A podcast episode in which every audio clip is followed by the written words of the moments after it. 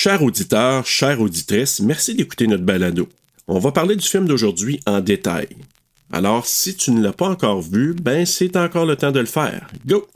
Aussi, le contenu n'est pas destiné à un jeune public. Parce que c'est sûr, tu vas entendre? El peniso del giorno. Ou encore des mots vraiment pas gentils. Il y a un bâton dans le derrière. Oreille chaste, s'abstenir.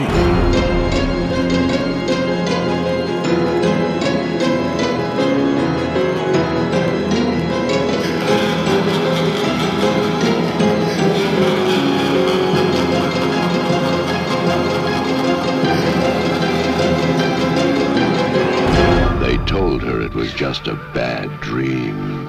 C'était une menterie. She knew Non, mais il faut un recap du premier dans un trailer du deuxième. a nightmare on Elm Street. Now there's a new kid on Elm Street. And Freddy's been waiting. I'm afraid. Donc, c'est Agnès et Meryl Streep, hein? Oui, elle ressemble à Meryl Streep. We'll stay up all night if we have to. I'm not gonna let anything happen to you. Freddy's back. and this time he's not. Puis lui, il met les deux filles en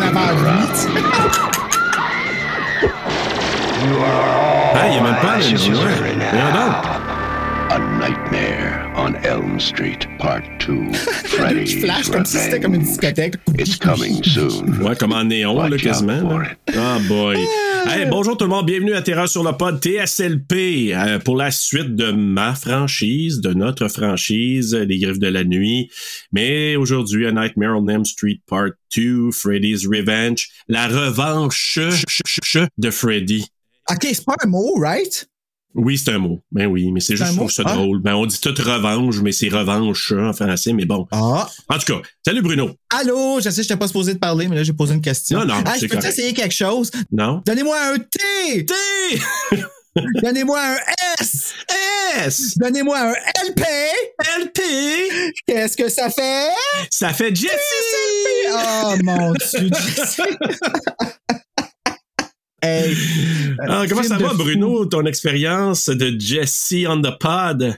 Ben, j'ai essayé quelque chose de nouveau avec Jessie, disons ça. J'ai mis mes sentiments pour Jessie de côté Ah, pour apprécier le film et je l'ai vu d'un autre œil. Mais avant de parler de ça, je veux qu'on parle de notre invité. Puis là, on est vraiment de bonne humeur. Tu vois, on est éclaté aujourd'hui parce que justement, on reçoit quelqu'un qui fait ressortir ça de nous et j'ai nommé Danny Michael, des passionnés. Bonjour, Danny Michael. salut! Hey, ça faisait déjà un beau moment. La dernière fois que je suis venu ici, on avait quand même tout un classique assez hallucinant. Mais là, cette fois-ci, quel autre classique assez hallucinant, on va se le dire aussi? Ben oui, mais avant de parler de ce classique hallucinant, là, toi, es-tu au courant de tout ce qui est arrivé par rapport à Dead Dix depuis que tu es venu pour Dead Dix? Ben, je sais que vous m'aviez parlé que vous aviez rencontré la réalisatrice, ou en tout cas, elle, elle était venue vers vous. Il y a eu comme tout un moment. euh, ça a été un des épisodes qui a été les plus écoutés à un certain moment aussi. Mais après, j'ai aucune idée. Mais ceci étant dit, c'était tellement un film incroyable. Ben oui, puis c'est comme devenu un classique de terreur sur le pod pour vrai parce que euh, non seulement on a eu des comebacks des réalisateurs, mais aussi des acteurs et on les a reçus sur Oui. le podcast aussi pour l'épisode de Donnie Darko. C'est malade. Le plus long à date, hein? Le plus Oui. long aussi. Hey, on a reçu, je pense, comme 4 heures et que quelques Ah, autres. ah oui, imagine, imagine. Et puis on en avait à dire là, c'est fou, c'était comme puis tu sais, je sais pas, il y a comme quelque chose qui est arrivé par rapport à Dead Dix grâce au pénis encore une fois. Ben écoute, il était tellement marquant, c'était la pièce de du film. Hey, D'après moi, ils vont faire un prop un moment donné ou une espèce de memorabilia là, comme le dick. Mais en 4K, quand ils vont sortir en 4K, ils vont le mettre. On va y écrire, voir tu sais, si on est rendu chum avec eux autres aussi bien. C'était, c'était quelque chose, vraiment. Mais merci beaucoup, messieurs, de me réinviter sur votre podcast. C'est tellement un plaisir à chaque fois. Je- ça va être encore un, un réel plaisir de faire ça ce soir. Pas ce soir, mais aujourd'hui avec vous. Bon, cette nuit, ce soir, euh, vous- Exactement, ce matin. Chers oreilles, là, peu importe à quelle heure vous nous écoutez, là, vous entendez la voix mielleuse de Danny Michael dans vos Ah, oreilles. ouais. Hey, Danny Michael, avant de passer la POC à Bruno sur son impression, toi, je vais avoir ton impression du moment de A Nightmare on Elm Street Part 2. Qu'est-ce que t'en as pensé? Le premier premier, j'avais six ans. Donc, j'étais tout jeune, moi, quand ça a sorti, ça. Et ça s'est suivi comme ça jusqu'à mon adolescence, jusqu'à l'âge de 15 ans. Donc, les 10, tu sais, les, les 15 premières années de ma vie, c'est Nightmare qui a comme fait euh, de moi un cauchemar, on va se le dire. C'était OK, c'était ta franchise, moi, là. moi, pour vrai, Freddy, j'avais peur de lui. Je, com- je comprenais pas, je voulais pas le regarder. Je, je, je- non. Et, et quand Michael Jackson est arrivé avec son trailer, j'ai j'ai comme retrouvé un peu la même énergie que Freddy. Je tripais pas tant. I wasn't that scared. Et puis, évidemment, à l'adolescence, j'ai repris tous ces classiques et j'ai regardé ça avec beaucoup d'humour. Et là, à l'âge adulte, on va se le dire, j'ai regardé ça avec beaucoup de sentiments vraiment privilégiés parce que je retourne tellement dans mon enfance en regardant ça. Mm.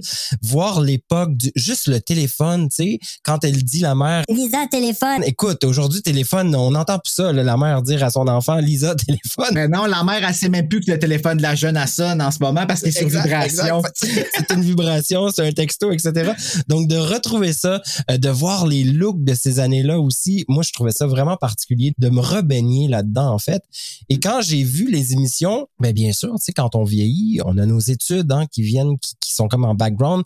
Là, je me disais, mais c'est quoi l'intention de Wes Craven là-dedans? J'essayais de comprendre. C'est même pas Wes Craven. En plus, Ben, non, mais non, Craven, il a fait non. le premier puis le septième. Ah, ok, va, ben, excusez, vous voyez, je suis un inculte. Ben non, mais non, mais écoute, ça n'a aucun rapport. Il y a quand même quelque chose de dissimulé là-dedans, que ce soit intentionnel ou pas. Ah, il y a vraiment quelque chose de dissimulé. Oui, Il y a oui. quelque chose Ben oui. qui, pour nous autres, les homosexuels, Et là, j'utilise le bon terme. Oui. c'était notre film à nous autres. Moi, j'étais pas là dans ce temps-là. Tu sais, c'est sorti quoi en 85, ce film-là? À 84. Euh, 85, oui, excuse, c'est le deuxième. Bon, 85. j'avais un an, deux ans, là, tu sais, fait qu'on s'entend que euh, moi, j'ai pas vécu ça là. Moi, Freddy, je l'ai toujours regardé en survol, tu sais, ça a Ah jamais oui, été hein? quelque chose que j'ai trouvé épeurant parce que je trouvais qu'il qu'il craquait des jokes pis tout ça. Je redécouvre Nightmare on Elm Street en ce moment parce que je me remets dans la peau de ces années-là. Le premier, je l'ai trouvé vraiment bon. Le deux, mon avis vraiment sincère, c'est que je le trouve vraiment bon jusqu'à une heure. Puis là, le dernier 20 minutes vient tout fucker le film. Mais il y a tellement, écoute, on va pouvoir en reparler de l'intention parce que j'ai voulu, en regardant le film, je le regardais avec intention, justement. Et je, je me remettais dans la peau du personnage. J'ai été aussi lire davantage sur Wes Craven parce que pour moi, c'était lui qui avait réalisé ça. Mais là, tu viens de me fourrer dans toute l'historique que j'ai été. Non, mais c'est correct parce que c'est le créateur de Freddy, tu sais. Puis il y a quelqu'un qui est arrivé ici avec un peu comme euh, Halloween 3 avec une intention de faire une espèce d'anthologie de Freddy, I guess. Là, c'est ce que ça a l'air, tu sais. Ça, ça aurait pu être un épisode de la série Freddy's Nightmare. Vraiment. Mais un bon épisode en deux parties, tu sais. Puis après ça, dans le 3, ils sont revenus avec le storyline de Freddy. Mais le 2, c'est pas vraiment manqué parce que oui, il y a, en tout cas, écoute, là, il y a toute une grosse histoire avec Mark Patton qui a fait son documentaire qui s'appelle Scream Queen, My Nightmare on Elm Street.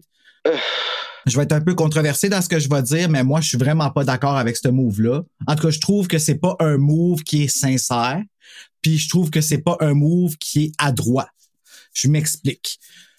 Moi, j'ai vu le documentaire de ce film-là. Puis, tu sais, Freddy 2, là, ce que ça représente pour la communauté gay, là, c'est notre film d'horreur. C'est notre film où est-ce que dans ce film-là, là, on voit des quéquettes qui se promènent d'un culotte, puis c'est comme un secret de polichinelle, tu sais. Puis comme pour les gars straight qui regardent les films d'horreur de Friday the 13 qui voient les totoms, c'est comme Hey, on voit tonton, ça me fait rien, man.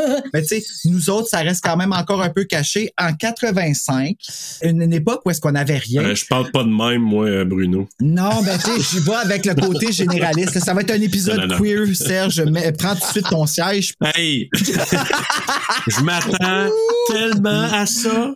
Ah Je me ouais, suis non, ben, sûr, là. Mais contre toute attente, tu vas voir, moi, je vais dans une autre direction que Bru. Puis c'est correct, je veux avoir son point de vue parce que vous allez comprendre, on peut avoir tellement de perceptions de ce film-là. C'est hallucinant et Ah oui. effectivement, pour le milieu gay, c'est quand même quelque chose de particulier. Puis j'ai hâte de pouvoir... euh, oui, vas-y, je te laisse poursuivre sur ta lancée. euh, Ben, en fait, c'est juste que j'ai vu le documentaire, puis je pense que justement, c'est ça. J'ai une aversion envers Mark Patton, je crois, parce que, tu sais, lui, après avoir fait ce film-là, il a dû se retirer là, de, du milieu hollywoodien puis tout ça, euh, parce que ça a été dur sur lui puis tout ça, parce qu'il était l'acteur qui représentait le gay. Ils disent, ils m'ont demandé de danser comme ça, ça m'a fait avoir l'air gay. Ah, Dude, sorry, c'est pas le fait que tu danses comme ça qui fait que t'as l'air gay. C'est parce que t'es gay que t'as l'air gay, OK? C'est tout simplement ça.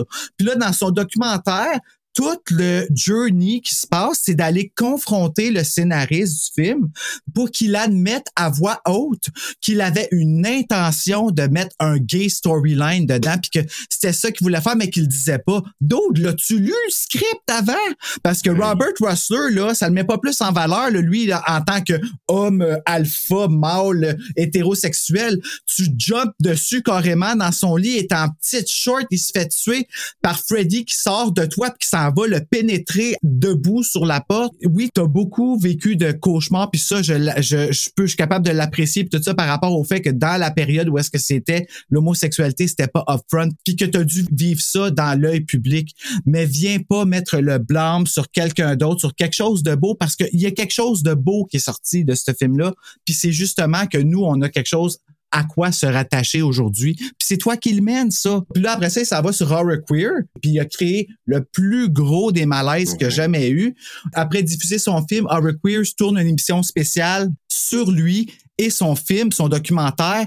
Et direct dans la première minute, il dit... Je veux même plus parler de l'aspect gay, je veux plus parler de ça, on en a assez parlé. c'est clairement l'intention en arrière du film, on le voit, on le Ben ressent. c'est ça, c'était quoi Mais ça? ça va beaucoup plus loin que ça. Moi, ce que j'ai apprécié de ce film-là, justement, c'est que au-delà des transitions extrêmement mauvaises, là, moi je vais vous le dire, et de la clarté du message, parce que la clarté du message est, vraiment moyenne aussi, mais on peut quand même penser qu'il y a une certaine psychose en arrière du personnage principal qui se crée et il en fait des cauchemars et Wes Craven, euh, pas Wes Craven, mais euh, voyons, Krieger, Freddy devient un peu la main qui va venir euh, justement contrôler ce sentiment de terreur là qui vit puis qui assume pas complètement et ben le côté pédophile que Wes Craven justement voulait créer de Freddy au départ parce que c'était ça hein. Au départ Ah ouais. Freddy devait être un pédophile. On a comme c'est ça euh, de côté, ben je, je trouve qu'on vient le remettre un peu en perspective sans que ce soit de la pédophilie, mais beaucoup plus de la psychose, de la maladie mentale où on va attaquer et on va aller vraiment s'amuser à, à, à pas accepter cette réalité-là et à créer un message très, très subliminal dans le film à cause de l'époque, justement. Parce que dans les années 80, on va se le dire, c'était encore quelque chose qui était extrêmement tabou d'être gay et, et- d'assumer ça dans une famille hyper conservatrice. Et c'est ce qu'on retrouve d'ailleurs dans le film, hein. la fameuse famille banlieusarde conservatrice qui comprend pas toutes les, les subtilités de cette raison mentale-là. Et d'ailleurs, mon coup de cœur, je le dis tout de suite, c'est quand la mère dit à son mari, Écoute, là, il faut qu'il voit un spécialiste. aujourd'hui on dirait ça, C'est ça. ben oui, on accepte. Mais à ce moment-là, l'homme très hétérosexuel, blanc, Non, il n'y a pas de raison que mon fils aille faire une thérapie. Il n'y en est pas question. et on est, on est dans le déni complètement de la situation. Exactement. Alors que elle, elle n'est pas là du tout, puis elle comprend que son fils, il y a une problématique, il y a un problème à régler, puis il veut le régler. Moi, c'est ça qui m'a fasciné en fait pendant le film. Je sais pas si ça vous parle. D'accord. D'ailleurs, euh, euh, votre vision est complémentaire. Je trouve que tout dépendant comment on regarde le film, ça peut carrément l'un ou l'autre. Moi, ce que je trouve, puis te- tu l'as mentionné, Danny Michael, par rapport à- au père de Jesse, lui, il met ça sur le compte de la drogue. Oui. Puis au-delà Oui. de ça, je pense qu'il souhaiterait que son gars soit drogué Exact. au lieu d'être gay. Ouais. Ouais. Selon moi, parce que, tu sais, il essaye de dire ça tout le temps, là. C'est quoi tu prends comme drogue? Qu'est-ce qui s'est passé? Je parle pas de la drogue, c'est Freddy qui me rentrait dans mon corps. Ben oui, mais c'est parce que tu, tu fabules, tu, qu'est-ce qui se passe avec toi? Mais oui, c'est de la répression, c'est que ça veut sortir de lui, mais le père, euh, il préfère peut-être d'autres choses que, que le faire sortir vraiment sa vraie nature. Mais est-ce que c'est important de savoir s'il y avait une intention derrière dans mesure où est-ce Ah, que... moi, je trouve que oui. Moi, je trouve que oui. Oui, pour l'époque. Aujourd'hui, non. Aujourd'hui, non, mais à cette époque-là, tout était important dans les films parce qu'ils venaient décrier généralement quelque chose, une situation qu'on parlait pas. Et d'autant plus dans les années 80, on va se rappeler, là, je sors complètement, je m'en vais dans le champ gauche, mais Chambre en ville fait partie un peu de la fin de cette époque-là où on dénonçait les tabous. On était vraiment dans la dénonciation des tabous dans les années 80 parce que dans les années 70... Ben, Jeannette Bertrand. Eh, eh, Jeannette Bertrand, Ah, était là, Jeannette exactement. Bertrand avec Donc, euh, Jeannette veut savoir puis tout ça. là. Oui, oui, fait qu'on était vraiment... J'ai eu un petit moment de quand t'as dit le nom. Je l'aime, cette femme-là, moi, sérieux. Hey. À chaque fois que je la vois à télé, là, j'écoute ce qu'elle a à dire, puis je suis comme, aïe, aïe, man, t'es, euh, oui, c'est une, une femme euh, rare. tu ton émission sur les tabous d'Annie Michael, là, ben, Oui. Je- Jeannette, dans les années 80, faisait ça. Elle, Exact. Elle, elle parlait de tout ce qu'on parlait pas, puis on était là. OK, Ah, ça choquait. ça à TV? Oui, ça, cho- ça choquait, ça venait démolir les paradigmes. Puis tu sais, il y a une autre image extrêmement forte dans le film qui, moi, m'a ça m'a percuté de plein fouet. C'est lorsque Jesse désire, il désire vraiment sa copine, puis elle est magnifique, cette actrice, Ah, je veux dire. Là. Extraordinaire. Il, il- il Ah a oui. désir, il y a, il y a vraiment un réel envie, une chaleur tordante, euh, euh, ardente, excuse-moi, et, et, et soudainement, Freddy et sa langue de vipère, qui sort, c'est comme si c'était un dégoût assumé, qui fait oh non, finalement je serais pas capable. Et c'est là que nous, en tant que gays, on fait comme c'est une image forte pour nous autres. là, Ben parce oui, qu'on a tous voulu avoir cette relation sexuelle-là ardente avec une femme, et finalement on fait Ah, non, on n'est pas Et la, ouais, vouloir coucher avec une fille, Oui. le désir de d'avoir ce désir-là. Hey, je me rappelle, moi, quand j'étais jeune, puis que j'avais des cours de catéchèse, je faisais des prières. S'il te plaît, petit Jésus, fais-moi pas aimer les garçons, fais-moi pas penser, je comprends pas. Ouais. On s'entend-tu que Jésus m'a pas entendu? Mais, euh, Mais Freddy, Mais non. Freddy, oui, par exemple. Freddy, oui, m'a entendu. Puis merci, Robert Englund, d'avoir fait ça. Puis tu sais, je veux dire, on s'entend-tu, Robert Englund, d'avoir un gros succès là, avec euh, Nightmare on Elm Street, puis en jouant Freddy, puis d'aller interpréter ça, intentionnel ou pas, là, le fait d'avoir eu cette histoire-là, d'avoir eu ce conte-là, cette histoire-là de raconter. tu sais. Moi, en tout cas, j'en suis reconnaissant là, à l'auteur d'avoir fait ça, que ce soit intentionnel ou pas, je m'en fous. J'ai eu énormément de plaisir à regarder ce film-là. J'y pardonne pas la fin, je trouve ça archi mauvais. Euh, mais Mais surtout incompréhensible. La fin est, donc, est, est vraiment incompréhensible. ben, tu sais, c'est là que je me dis peut-être que c'était intentionnel puis que la fin a été refait justement pour pouvoir euh, parce que hey, ça devait être épeurant en maudit. Je pense que les, les, les personnes qui pouvaient faire ce combat-là dans ce temps-là, ça aurait été les femmes, les femmes, et je m'explique, je veux dire les femmes gays, parce qu'on est moins dur avec les femmes gays, je trouve. Oui, oui, oui, oui, oui, totalement. Tu comprends ce que les je veux dire? studios- Mais les studios devaient pas accepter, en fait, la finalité du film et, et, et l'image, puisqu'on va se rappeler, les studios américains de l'époque n'étaient pas pro-homosexuels, là. On était loin de ça. C'était mal vu. Non, mais c'est juste ça des- qu'il y avait des.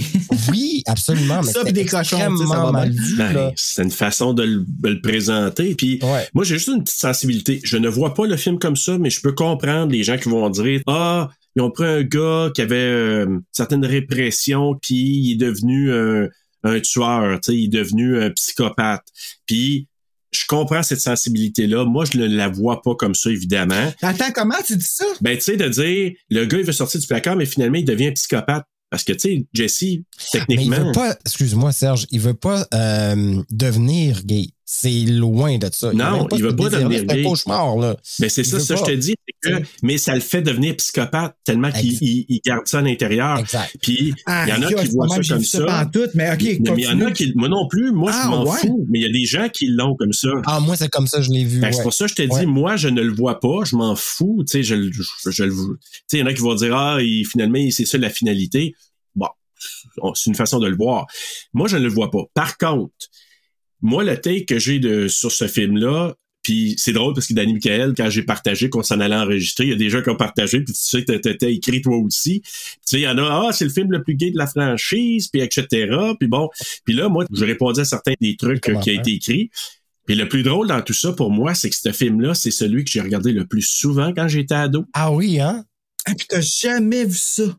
Et je l'ai dit dans la- un des posts, j'étais naïf. Probablement parce que moi, j'avais un méchant kick sur Lisa. C'est vrai qu'elle est belle. Elle est vraiment belle. hey, mais une beauté naturelle. Oui, tu sais. exact. Mais pas une actrice naturelle, chum. par exemple. Désolé, là, je vais lui donner ce qu'elle a, mais c'est pas une actrice. Ben, elle était jeune, elle était jeune. On va mettre ça sur le compte de la jeunesse. Ça ressemble à Meryl Streep, mais ça s'arrête là. là mais... Elle a pas l'arc-en-ciel d'émotion, mettons. Bon, ben, je vais en parler, là, puis ouais, ça, c'est peut-être la partie... euh, En tout cas, on va en revenir tantôt. Je la mettrais dans le même, dans le même club que Jenny et Gutter à la fin de American Werewolf. C'est drôle, j'y ai pensé un peu en pensant à toi. J'ai été. euh, C'est drôle parce que euh, on parle, on parle de Nightmare 2. Et euh, en regardant, moi, j'ai- eu envie de me replonger justement dans l'univers de Freddy et surtout de Wes Craven. Parce que je voulais comprendre d'où est-ce que ça partait, son trip, en fait, là, de vouloir créer ce personnage-là mythique, au même titre que Les Frissons, hein, euh, un autre euh, Scream. C'est quand même lui qui est le, le- le précurseur des fameuses lames d'horreur dans, dans, dans les studios américains. Et là, je lisais ça puis je me disais, mais ça a un lien clairement, j'imagine, avec euh, Édouard aux mains d'argent, Caesar, je dis, je sais jamais comment Edward. Merci beaucoup. Parce que on va se rappeler que dans Nightmare 1, Johnny Depp, il joue un rôle marquant. Aïe, aïe, j'avais jamais catché ça. Mhm. Et évidemment, Tom Burton, lui, a décidé de prendre Johnny Depp dans Édouard aux mains d'argent et ils ont mis les lames justement pour Mhm. faire un rappel à Freddy euh, Krueger. Et, et je trouvais ça bien important de, le- de le nommer aujourd'hui C'est parce que c'est un film qui pour moi aussi des, des, des connotations un peu gay et euh, qui a des connotations, tu sais, le, le, le, le- le côté, euh, comment il s'appelait, le, le, le monstre, là, euh, Frankenstein. Ah, c'est un oui, mélange oui. de Frankenstein Je et dire Michael Myers. Michael! c'est un, c'est un mélange de, de Frankenstein et de Freddy euh, Krueger, finalement, Edward, tu vois. Et je trouvais ça bien intéressant de venir faire ce clin d'œil-là là, euh, avec euh, cet épisode-là où, justement, il vient comme frapper l'imaginaire euh, dans les cauchemars. Écoute, on va rentrer dans le film là, dans quelques instants. Juste mentionner que j'ai tellement une vision différente maintenant de ce film-là. J'ai tellement regardé, apprécié, cajolé, euh, quand j'étais ado, puis j'ai tellement, on va en parler là pendant le film, mais puis même dans les coups de cœur, coups de couteau, mais j'ai tellement pas tripé cette fois-ci là. Ah non! pas- ah non, c'est ma franchise, mais non. Puis probablement en contraste en, en regardant le premier puis le deuxième très près l'un de l'autre. Hum, ben oui, Mais- clairement. Je retiens quelque chose, Bruno, que tu as dit au tout début tantôt. Faut vraiment le regarder avec un optique. C'est une bébête à part. Oui. Ouais. Mais c'est correct, c'est correct. Ils ont Ouais. essayé quelque chose, tu sais. Oh ouais. Il y a quand même quelque chose qui est ressorti de ce film-là. Puis tu sais, hey, je sais que j'ai été harsh là par rapport à Mark Patton. Puis on s'entend là, tous les combats qui ont été menés par rapport à l'homosexualité, s'il y en a pas un qui est pire que l'autre, et je vais pas diminuer ça pour qu'est-ce qu'il a vécu. Il a vécu quelque chose de rough, Mhm. mais ça découle pas du film, selon moi. Pas de ce que j'ai vu en regardant le documentaire. Moi, ce que j'ai senti en tant que spectateur, c'est que c'était personnel. Fait que d'arriver après ça sur un podcast, c'est peut-être ça aussi qui est venu me chercher, le fait que ce soit sur un podcast qui s'en va pour faire de la promotion. Il arrive là, puis il casse le podcast en partant. Il casse les deux animateurs. C'était... Ça dilue le propos, je pense. C'est comme si j'arrive, là, j'ai un message, je l'amène de façon positive en disant Ça n'a pas été trippant, mais pour moi, ce combat-là, je le fais parce que c'est important, ta, ta, ta, ta. ça, c'est un- c'est une voix que j'aurais trouvé intéressante. Exact. D'a- D'arriver, de dire ah non, puis de jouer trop à la victime, puis de trop mener ce combat-là pour moi, moi, moi, moi, my nightmare, ça, j'ai pas aimé ça. Ah, si, Serge, sérieusement, là, je peux plus vivre sans toi. Comme tu mets en mots exactement, mais en mots corrects de qu'est-ce que j'ai besoin. Parce que tu sais, je me mets le pied dans la gueule tellement facilement, tu sais. Puis, mais honnêtement, c'est, c'est dur à expliquer, puis c'est délicat, cela, dire des choses comme ça, parce que j'ai l'air de diminuer quelque chose, puis que c'est hypocrite. Mais on se rappelle, Serge, dans mon clip, t'étais le père euh, de Jesse aussi, tu sais. De, Ah oui. Ah, faudrait qu'on te montre ça à un moment donné, euh, Danny. Ben oui, ben parce que là, oui, j'ai j'ai aucune idée de ce que vous Oui, parlez. Serge, jouais super mon papa dans un contre l'homophobie. Ah, Ah, c'est bien hot, ça. Ouais. Sauf Ah, que ouais, Bruno, il était, il était joué par quelqu'un d'autre plus jeune parce qu'on n'a pas un si grand décalage de planche que ça. C'est ça. On jouait moins dans la jeunesse. Ben oui, c'était un throwback, tu sais, c'est comme Exact. retour vers le passé, vers le futur. Mais très important, puis euh, on pourrait clore cette section-là, puis après ça, on va aller vers le film comme tel. Yes. Moi, le, le regard que j'ai aussi, c'est je regarde aussi Mar- Mark Patton avec sa performance d'acteur. OK. Et par moments, je l'ai trouvé très bon en l'analysant cette fois-ci. À certains moments, je le regardais, puis je le trouvais par moments terrifiant. Ben, complètement. Euh, terrifiant, je suis d'accord. Ah, écoute, quand il va voir, il y a une séquence qui m'a frappé plus que les autres, puis je vais vous le dire tout de suite, là, parce que on passera à travers euh, ça tantôt plus rapidement. La séquence quand il voit, il rêve, puis il voit sa sœur, la corde à sauter, puis qu'elle fait la petite comptine, là, au ralenti. Ça, cette scène-là, j'ai dit, waouh, j'aurais payé euh, trois pièces et demie peut-être là, pour voir ce film-là. Trois piastres et demi. Ouais, parce que pas 5 piastres, mais 3 piastres et demi, oui. Mais le voir le, son visage aussi sombre. euh, et en tout cas, il y a eu des performances qui a, il a été très bon là-dedans, Mark Patton. Fait que moi, je sais ce que je regarde beaucoup. Mais je te dirais qu'en général, c'est certainement un des acteurs dans le film qui s'est démarqué le plus. Et, et Ben oui. effectivement, il a bien joué. Il a, il a- il a- il a bien joué ses émotions. Tu sais, on va se rappeler lorsqu'il arrive devant son ami euh, Jesse, justement, le Jesse. Euh, pas Jesse, mais euh, comment il s'appelle le, le rouge? Le? Euh, Rod, Rod, ben c'est Grady. Il s'appelle Grady. euh, il l'appelle Grady, ouais. Rod, en tout cas. Bref, quand il arrive dans la chambre de son ami, puis qu'il dit, écoute, il faut que tu sois là pour moi parce que je vis quelque chose de vraiment, vraiment particulier. Je t'as beau pas me croire, etc., mais c'est ça que je vis. Je veux dire, on, on la sent, son émotion, là. Elle Ben est oui. palpable, elle est réelle, elle est même réaliste et ça, ça, ça se perçoit à l'écran. Et ça, j'ai trouvé ça vraiment d'une justesse hallucinante jusqu'à temps que Freddy arrive avec son œil dans sa gorge. Là, j'ai décroché.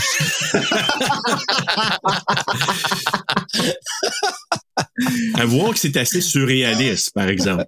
Ah, complètement. Mais en même temps, moi, je, je veux qu'on célèbre Mark Patton pour sa performance parce que oui, et je suis tellement heureux de l'avoir découvert en anglais parce que moi, quand j'étais ado, quand je le regardais, la première fois peut-être en anglais, mais j'ai, mais en français, ça a tellement un point de vue. Moi, j'ai regardé les deux versions là, dans les derniers jours là. Oh que c'est pas bon. Puis elle dit, Oh, il a pas l'air gay, dis donc. je suis comme, ah, tu trouves?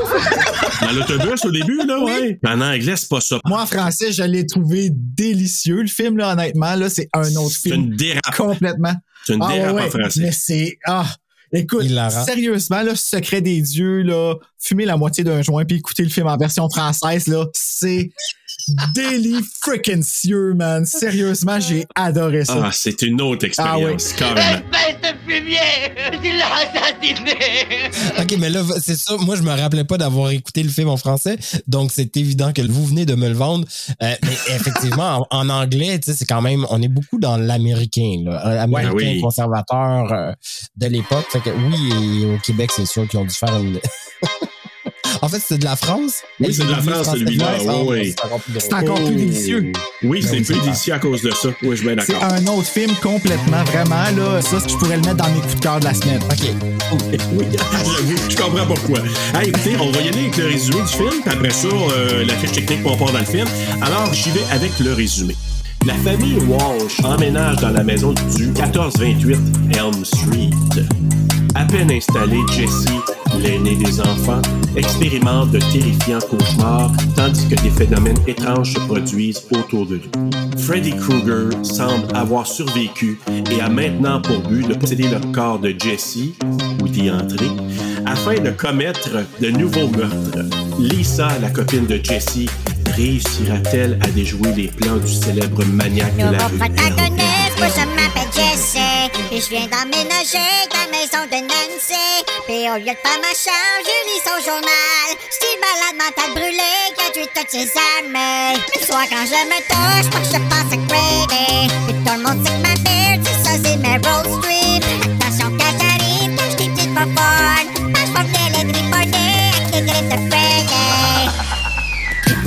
nuit, toutes les griffes de la nuit, toutes les griffes de la nuit, toutes les griffes de la nuit, la revanche de Freddy, toutes les griffes de la nuit, toutes les griffes de la nuit, toutes les griffes de la nuit. as if que c'était mieux de dire d'y rentrer. tu sais.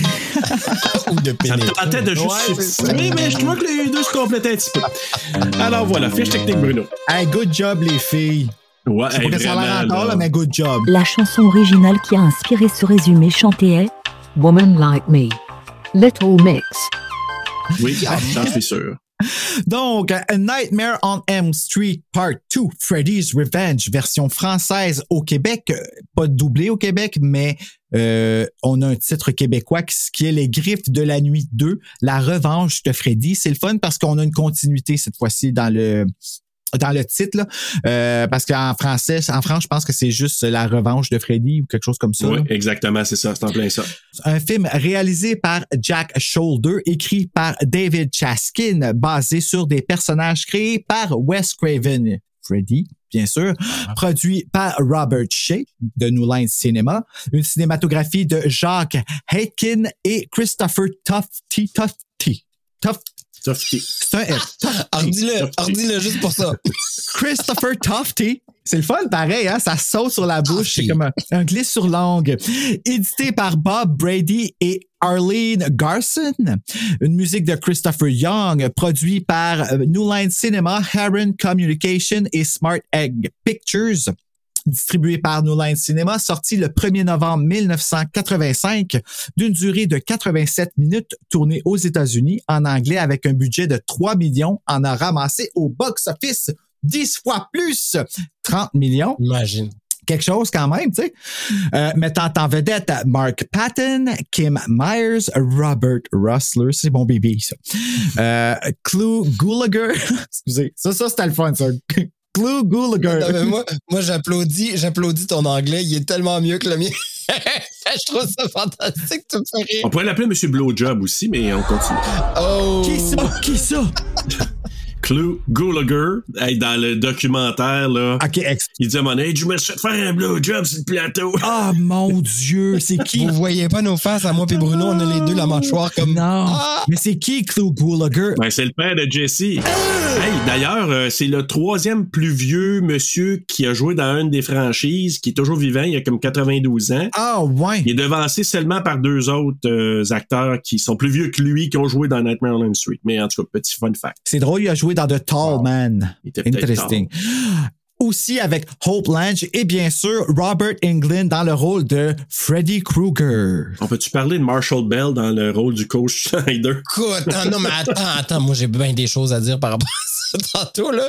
Mais ça, c'est vraiment. ah, C'est c'est dans l'air du temps, je te dirais. Puis je trouve ça fantastique d'aller parler de cette scène-là parce qu'elle est particulièrement intense. Tu parles de quoi, la scène de douche ou la scène du beurre? Les deux. Les deux. Les deux. Moi, là, honnêtement, c'est un cauchemar de Jesse que je ne man. comprends pas trop, là, honnêtement. Là. Ah, moi, je l'ai tellement compris parce que. Ah ouais? Ah, ouais, ouais, ouais, ouais.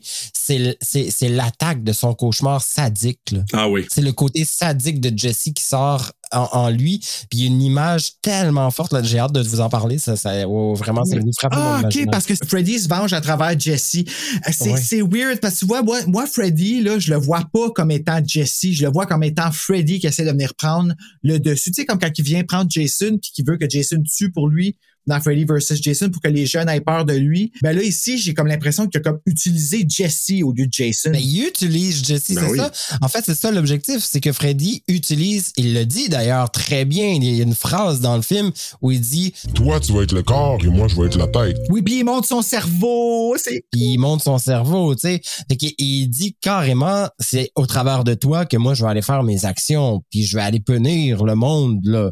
Euh, avec avec ma force et mon cerveau tout simplement. Avec ta force et mon cerveau. Mais là, d'abord, Jesse, là, là, je parle pas de Mark Patton, mais Jesse, il est gay. Il- c'est ses cauchemars il assume mal ce côté-là. Il veut pas l'être, tu comprends-tu? Il a pas envie d'être ça. Mais, Mais pour moi, Freddy il vient tout lui donner le pouvoir de faire. Ben non, mon grand, assume ça, je suis là.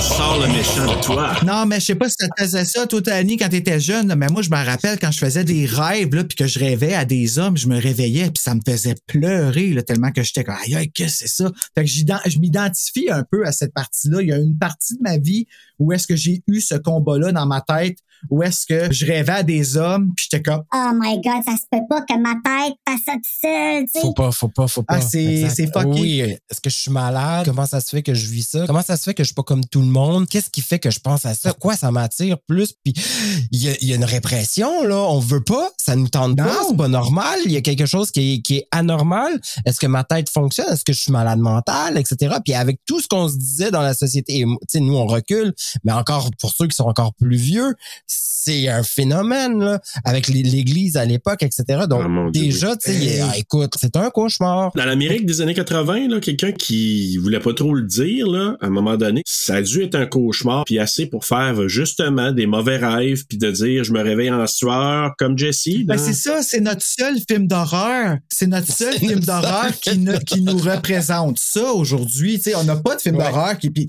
hey, Dieu sait là, qu'il y en aurait de l'horreur à faire là-dedans. Si on est capable de s'identifier à la fille que son chum, il aime tellement un film d'horreur qui tue tout le monde, tout ça, puis qu'on se ramasse à aller faire des 10 millions, on est capable de faire un film d'horreur là-dessus. J'envoie ça dans l'air. Mais aujourd'hui, j'aimerais, moi, revoir Freddy Krueger avec une mentalité des années 2022. Dans l'ouverture d'esprit qu'on a aujourd'hui, ce serait un Freddy Oh! de feu si En effet. nécessairement la personne est assez brillante pour faire des transitions qui font du sens. Surtout. Ça, euh, Je, faut que je vous donne quelque chose de cute. là. J'ai vu un post sur Facebook, puis je voulais juste saluer Emma Lapalisse, je pense, qui nous suit depuis un bon bout de temps. oui, allô, il m'a envoyé un message un matin par rapport à Britney. Écoute, je veux sais. juste lui, le, le saluer parce que j'ai trouvé ça cute.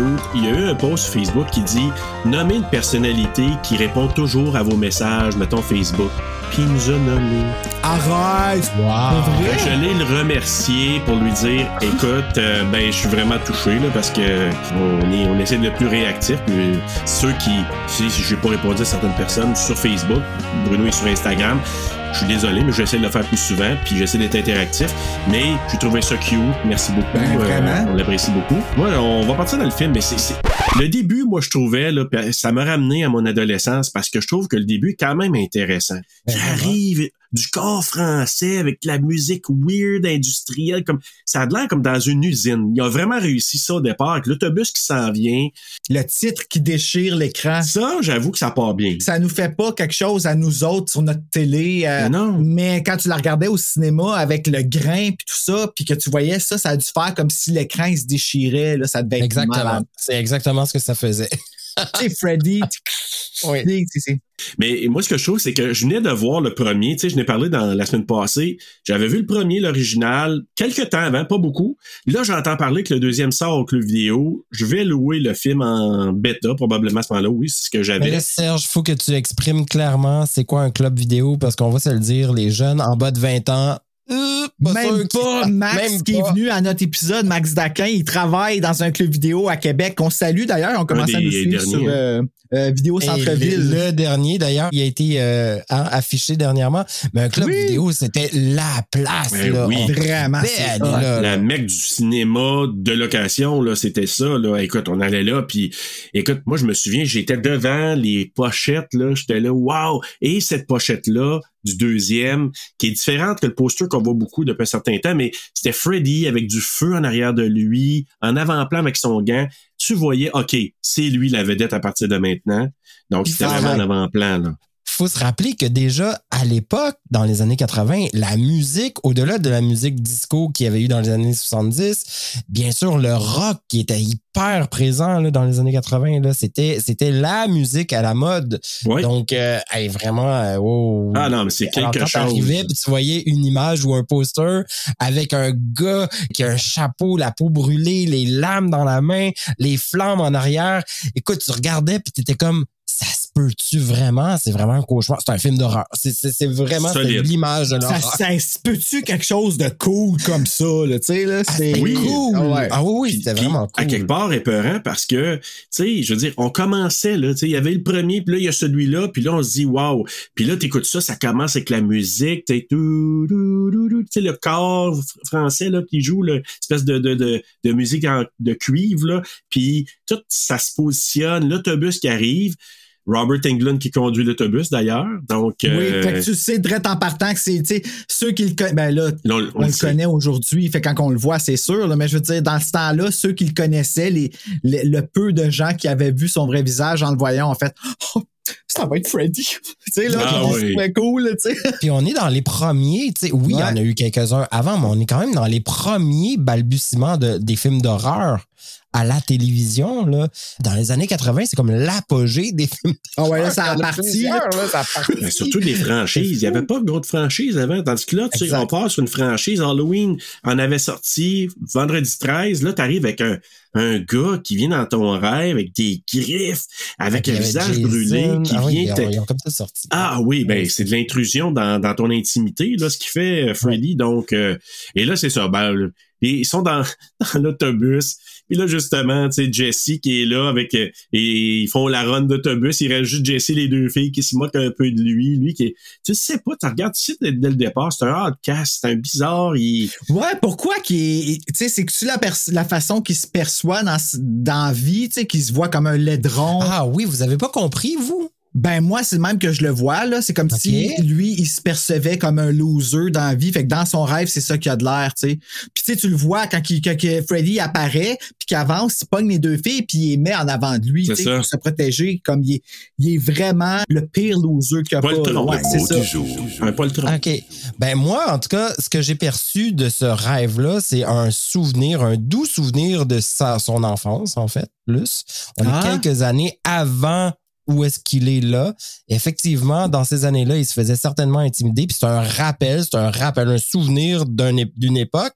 Et certainement que là, vous voyez quand l'autobus décide d'arriver comme vers les flammes ou vers le désert qui finit plus et, qu'il y a quelque chose de troublant, il a envie de protéger les filles, mais en même temps, il y a un dégoût d'eux autres complètement parce que ça l'écœure puis il a pas envie d'être là-dedans. Il voit que il, il va se faire attaquer par quelque chose qui est plus grand que lui, puis ça il tente pas. Moi, c'est comme ça que je l'ai perçu. Et là, il se réveille et c'est là que Freddy va arriver et son côté sadique. C'est comme la découverte de son côté sadique qui, s'enflamme, en fait. Ouais. Ben, un peu comme si Freddy, dans le fond, il venait, il, il fout la plus grosse chienne pour après ça, il offrir le plus gros des pouvoirs, tu sais. Exactement. Ouais, ouais. Tu sais, lui montrer que c'est la seule personne qui a ton bac, c'est moi, là, tu sais, là. Il le manipule. Exactement. Ah, puis il te C'est le déclic d'un moment clé qui va faire que, OK, j'ai un côté sadique, puis j'ai pas envie d'aller là. là. J'ai pas envie de découvrir ça. Et on, on me le met en pleine face. Là. Fait que oui, je me réveille en sursaut. Je suis d'accord, puis j'ai plus l'impression que Freddy attaquait les filles aux yeux de Jesse que d'attaquer Jesse, moi, là-dedans. Exact. Ah, Exact. ça aussi, c'est un autre. Moi, je euh, pense que c'est vraiment plus ça pour dire, tu sais, je commence à manifester, me dire, je peux faire peur, mais t'es pas tout seul. Tu sais, il est pas tout seul dans l'autobus, là, qui reste à la fin. Il y a deux filles avec lui. Deux filles qui se moquent de lui. Puis là, c'est comme probablement Freddy, là, m'a te les slasher, puis m'a te, te montrer devant, tu sais, ce que je peux faire. Mais là, il se réveille euh, avec un Mais ça aurait été là. intéressant qu'après ça, pendant que Jessie va à l'école, qu'on apprenne que ces deux filles-là sont mortes ou qu'ils sont disparues.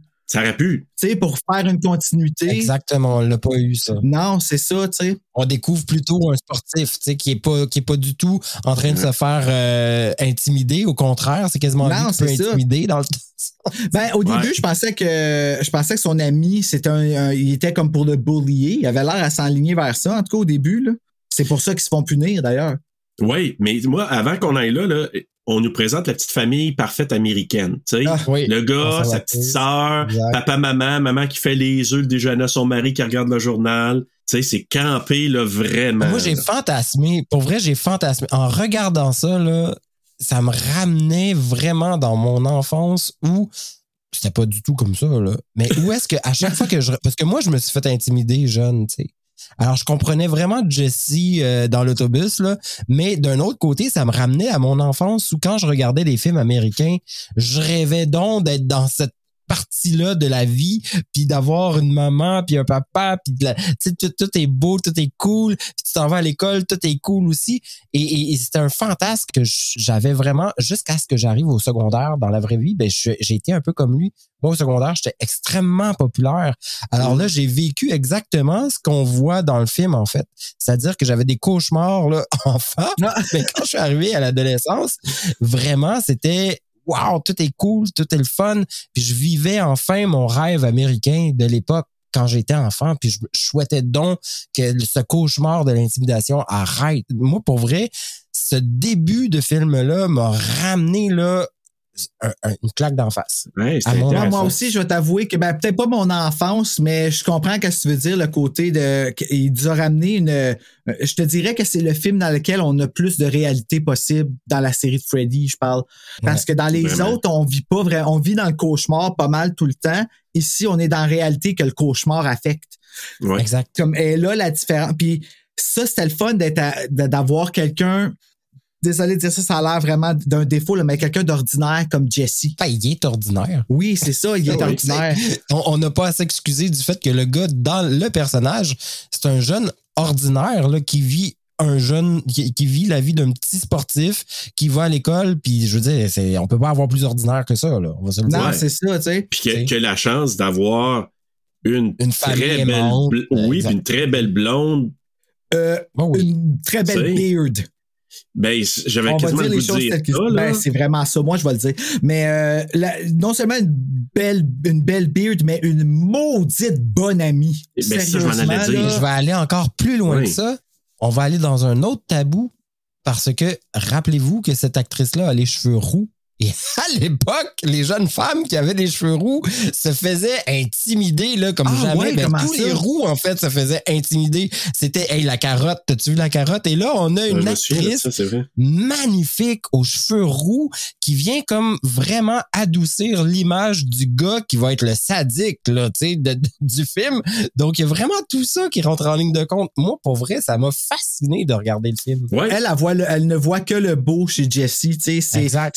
Vraiment comme la. Elle, elle me remémore les amis de filles que j'ai eus au secondaire qui, euh, eux autres, outrepassaient le fait que les autres disaient Ah, t'es un gay, t'es nanana, Mhm. parce que j'étais pas out encore. Puis eux autres étaient juste comme Ah, non, mais j'outrepasse ça pour justement passer du temps avec et voir une belle personne avec qui on pouvait se valoriser un l'autre. Puis c'est ça que je voyais dans elle, beaucoup, beaucoup Absolument. plus qu'une blonde. Quand ils ont commencé à Frencher, j'étais mal à l'aise. Je l'ai rentré dans le plancher. J'étais, oh! Mais, mais le malaise, Freddy nous le fait vivre aussi. Ben Ah oui. non, moi, je trouve qu'il vient sauver. Moi, je trouve qu'il vient sauver la scène. Quand il arrive, je commence, thank God. Vraiment, c'est même, je me suis senti. tu Je sais que c'est. euh, Merci, Freddy. Ah, ouais, vraiment. Ah, c'est bon. Moi, j'étais là, j'ai maudit cassé de party, laisse-les faire l'autre. Non, non, non, une chance qui est arrivée. Une Ah, chance qu'on n'a mon pas Dieu. regardé ensemble. Tu Délivre-nous du mal. sais, Bruno, Maintenant. t'as comme ça. Moi, je suis comme ça. Puis là, après ça, ah, Bruno, ah, enfin. Ah ben oui, mais non, mais pour les Ah, aïe, aïe, sérieux, c'est drôle que vous disiez ça Oui. parce que moi, vraiment, cette scène-là me rend inconfortable. un- Tu sais, premièrement, la fille qui jouit quand il a même pas encore détaché son gilet, là, Hey, peux-tu te calmer? Ah, peu? Bruno. On va aller dans les prochaines scènes. Ce que tu dis là, moi, j'ai vécu le même malaise, mais on va avoir un autre malaise que l'hétéro. En fait, c'est l'hétéro qui va avoir ce malaise-là dans cette scène-là. Moi, j'ai trouvé ça extrêmement drôle. En fait, je me disais, oh mon Dieu, j'aurais aimé ça que ça m'arrive, ça, ce moment-là. Quel Quand moment? son ami au baseball, Baisse les culottes? non, mais il baisse les culottes puis il embarque dessus c'est un viol. Ben oui. Je veux dire, aujourd'hui, ça, ça n'existerait pas. On Ben, fait ça, c'est du hashtag MeToo. Si c'est Robert Russler, c'est pas un viol. Non, non, mais c'est du hashtag MeToo. Un gars aurait fait ça à une fille. Oublie ça. Déjà, à Ben, l'époque, ça aurait été, ça aurait été mal vu, mais ça aurait été quand même. Mais aujourd'hui, on pourrait jamais voir ça dans un, dans un film. Puis là, on voit ça d'un gars qui fait ça à un autre homme. Ça devient pour les hétéros un peu banal, mais pour un gay qui voit ça, oh my god, c'est comme. Ah, moi, je capote. hein, t'es sérieux, si je porte des jogging puis que je vais marcher, j'attache les cordons tellement en tête parce que j'ai peur que quelqu'un arrive en arrière me faire une joke puis baisser les. Euh, parce que c'était ça la mode, Ouais, ouais. hein, avec les sweatpants, là, pendant Ben un oui, bout. C'était pas mal ça. Puis la preuve, on l'a là dans le film, tu sais. Je suis sûr que c'était pas prévu, ça, d'ailleurs, là. Ben, ça se peut, mais, mais tu sais, moi, je me disais, la poussière dans le crack, là, le sable, là. Moi, c'est Ben, ça que je pensais. Moi, je- Ouais, c'est ça que tu te posais. Ben oui. Moi, moi, moi c'était comme, tu sais, pour moi, je vous dis, là, tu sais, en tant qu'ado, là, Ah, moi, c'était juste comme, hey, il a baissé les culottes, hey, il va avoir du sable plein la craque. Moi, là, c'était pas sex- Écoute. sexy pantoute pour moi, mais je suis sûr que quelqu'un qui voyait ça, oh my god, check il est fait. Ah, moi, c'était Robert Russler. Et Robert On se Russler. rappelle, Robert Russler, il a joué dans Sometimes They Come Back, il faisait euh, le principal méchant, là, justement, puis ah, ce qui est aussi beau dans ce film-là. Euh, Sérieusement, j'ai un gros kick dessus. Je vais le dire très, très franchement, là, euh, j'avais jamais réalisé à quel point Robert Russler, c'est mon homme. Quand j'étais jeune, là, c'était Ah ouais, hein. euh, c'était lui, je pense, qui a fait, qui m'a fait allumer que hop là, un petit quelque chose les bad boys. Puis faut que tu regardes ça, c'est une chance. Euh, Sometimes they come back de Stephen King, c'est très bon. Euh, Ouais. Mais dans ce film-là, je trouvais qu'au début, il avait l'air de s'aligner vers être un bully. Parce que là, si je comprends bien, Jesse est nouveau. Il vient de déménager dans la maison de Nancy. Exact. Yeah. Puis lui, il dit, là, il dit, Nancy, euh, t'habites dans la maison 1428 Elm Street. Ah, il y a une fille qui était Yeah, partie folle. Puis euh, encore là, il y a un gros... Il aurait même pas dû amener cette histoire-là. Il a défait complètement l'histoire du premier. Fait que ça, c'est le premier, Absolument. premier beef que j'ai. Ah, comment ça qu'ils ont défait l'histoire du premier? Ben, il, y il y a amené plein d'éléments qu'on n'a pas vu vraiment dans le... le tu sais, il a comme modifié un peu l'histoire du film. Ah oui, comment ça? Ben, la seule affaire que j'ai vue différent, c'est qu'elle se- branlait en regardant Glenn. Oui, oui, oui, oui, ça c'est une grosse affaire là, tu sais, euh, quand il trouve son euh, Ouais. son journal intime. Non, mais euh, bravo les déménageurs. Ouais. ben, je pense qu'il n'y a pas eu grand déménageur là, moi, selon moi. Ah non, mais attends. Ah, ben, ben, ça, revient, ça revient à ce que je disais un peu plus tôt. Les transitions de ce film-là, ils ont juste pas de sens. Comme- Ben, L'histoire a été raboutée pour faire Ben, un peu leur propre histoire. Puis, puis euh, Janice en a parlé la semaine passée. Robert Englund a pas commencé à faire le film. C'est quelqu'un d'autre qui a fait le film, déguisant Freddy. Puis Ah, de- ouais. Oui, oui. Puis au bout de deux semaines, là, je pense que c'est ça, deux semaines. Puis c'est Robert Shea qui a dit cette méchante gaffe que j'ai faite là. Puis d'ailleurs, je me demande, tu sais, dans la scène de la douche, là, quand Jesse se transforme, puis c'est Freddy qui est là, tu sais, puis il avance vers le, le coach Schneider, là. J'ai l'impression que c'est peut-être une séquence qu'ils ont gardée de l'ancien Freddy parce qu'il marche vraiment, c'est pas naturel. Ah, ouais. C'est vraiment pas naturel. Puis ils l'ont viré au bout de deux semaines parce que Robert Englund et son agent voulaient plus d'argent. Puis Robert Shea a dit de la merde. C'est juste un gars dans un costume. Mais il s'est rendu compte au bout de deux semaines, si je fais une erreur grave, let's go. Puis après ça, il n'y a jamais eu de retour en arrière. Personne n'aurait pu dire on va remplacer Robert Englund après, après le 2. Non, tu peux pas. Il, il amène, il amène beaucoup plus que le déguisement au personnage. Là. C'est, on l'a vu avec Ghostface dans, euh, dans Scream aussi. C'est le, Ouais, dans le dernier qu'ils ont fait, c'est quelqu'un d'autre qui est sous le costume. C'est pas le même. Puis tu le vois très bien, là, comme ça paraît. Là. C'est ça. Puis tu sais, d'autant plus un personnage qui parle, un personnage qui, qui fait des blagues plus tard. Lui en fait, mais c'est quand même encore la base. Là. Moi, pour moi, là, c'était ça remplace pas. On peut pas imaginer. Mais Robert Chase disait, regarde, j'en, ai pas d'argent. Puis d'ailleurs, vous savez que ce film-là, c'est ça qui a fait en sorte que New Line a pu continuer. Robert Chase a presque pas fait d'argent que le premier, mais que le deuxième, il en a fait. Mais comme il était taille dans le budget, il dit, ah, OK, ça a été rushé. Ça sortit un an, moins d'un an avant le premier. Mhm. Euh, tu sais, moins d'un an, là, euh, après le, le- le premier. Fait que, tu sais, Ouais. tu dis, ça a été rushé, rushé. Fait que, tu sais, Ouais. c'est pas parfait parce que ça paraît par moment, là.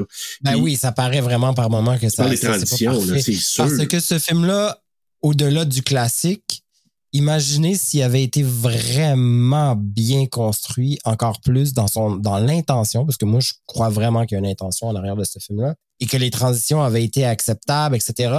Honnêtement, c'est c'est un film hallucinant, là, pour vrai, qui passe bien le temps. Je suis d'accord avec, euh, avec toi. le- le- comme je te dis, jusqu'à. Le film est excellent jusqu'à. Ben, excellent. L'histoire, si t'embarques dedans puis que tu regardes pas les défauts là, qui se passent, là, tu sais, là, sérieusement, le film se tient jusqu'à une heure. Quand que Freddy sort de Jesse puis qu'il tue Robert Russler, après ça, quand il sort de la piscine, puis You're all my children now, puis Ah, c'est ça. Là, là, ça marche là, plus. là, là. Non, ça, ça marche plus. Exactement. Là, on revient à l'ancien Freddy qui veut tuer toutes les, toutes les jeunes, mais en Pour bout de ligne, ça a comme pas, pour rien. Non, c'est ça. ça. Ça, ça a comme pas de sens, ça. Ouais, puis en même temps, la revanche de Freddy, la revanche, pourquoi? Il se revanche de qui? Ouais. Ben, il se revanche de son identité de pédophile. Oui. Ah! Elle est là, la revanche. Ben, c'est peut-être le seul élément que je peux penser parce C'est que je le me dis- seul élément. Parce que là, techniquement, il s'en va pas contre les parents de, de Non. Puis les enfants d'Elm Street. Là. Il en achale un pour tuer du monde. Puis ceux qui tuent, tu sais, on va aller au premier rêve. Ben, le premier rêve ne tue pas personne, mais bon, rapidement, on en a parlé tantôt, premier rêve. Freddy va chercher ses griffes, il le voit là. Ah, D'ailleurs, petite scène, moi, qui m'avait un peu stressé à l'époque, quand il regarde dans la, la fenêtre là, de la cuisine, puis qu'il voit que, quelqu'un qui se pousse dans les buissons. Ah oui, ça c'est cool, ça. J'ai vraiment aimé ça, cette partie-là. Ouais. ben là, ça devait être l'ancien Freddy. Oui, Mais exact. c'est vrai, mais, mais, mais c'est vrai que ce film-là, il est totalement décousu parce que si on se remet aux autres, euh, aux autres Freddy, tu sais, Freddy, il tue généralement des ados. C'est ça, exact. C'est pas mal ça qu'il va tuer. Alors que dans ce film-là, on est vraiment dans une arrière-pensée sadique et on n'est pas dans le côté je veux tuer des ados. Fait qu'on va aller tuer justement le, prof- le, le coach, le coach qui est un adulte parce qu'il y a une image sadique là-dedans qui est très, très, très forte. Et après, on va aller s'en remettre à des jeunes. Tu sais, c'est comme, oh non, c'est vrai, ramenons ça, là, on peut pas aller là. Et c'est de là où l'influence du studio, moi, je pense qu'elle a été là à dire, non, Oui. non, on, veut- on peut pas aller là, la gang. C'est too much.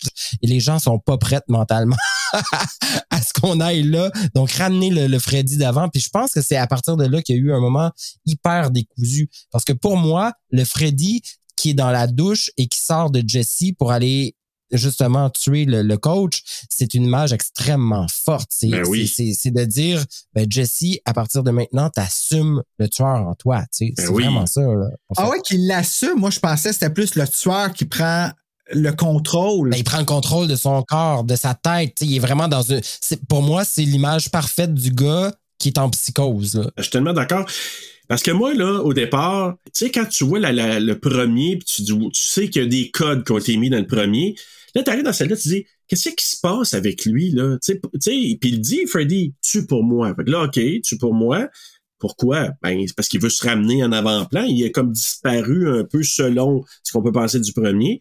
Puis là, t'as Jesse qui est dans la douche, parce que là, j'aimerais aussi qu'on parle de la, la scène de la chambre euh, quand Lisa arrive et aussi euh, du bar, là, mais on va revenir à ça.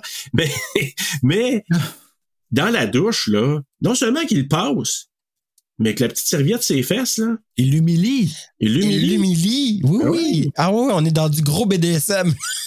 Non, Avec les vraiment, cordes, là. le bandage, tout ça. Là, Mais c'est parce que le coach humilie. Puis là, je m'explique là, dans ce que par rapport à un véhicule que j'ai. Moi, les vestiaires, c'est un de mes Nightmare. pires cauchemars. Comme honnêtement, Ah, là, je me rappelle au secondaire, j'ai été enfermé et embarré dans un casier pendant Mm. une période d'éducation physique complète. C'était euh, quelque chose de freaking épeurant.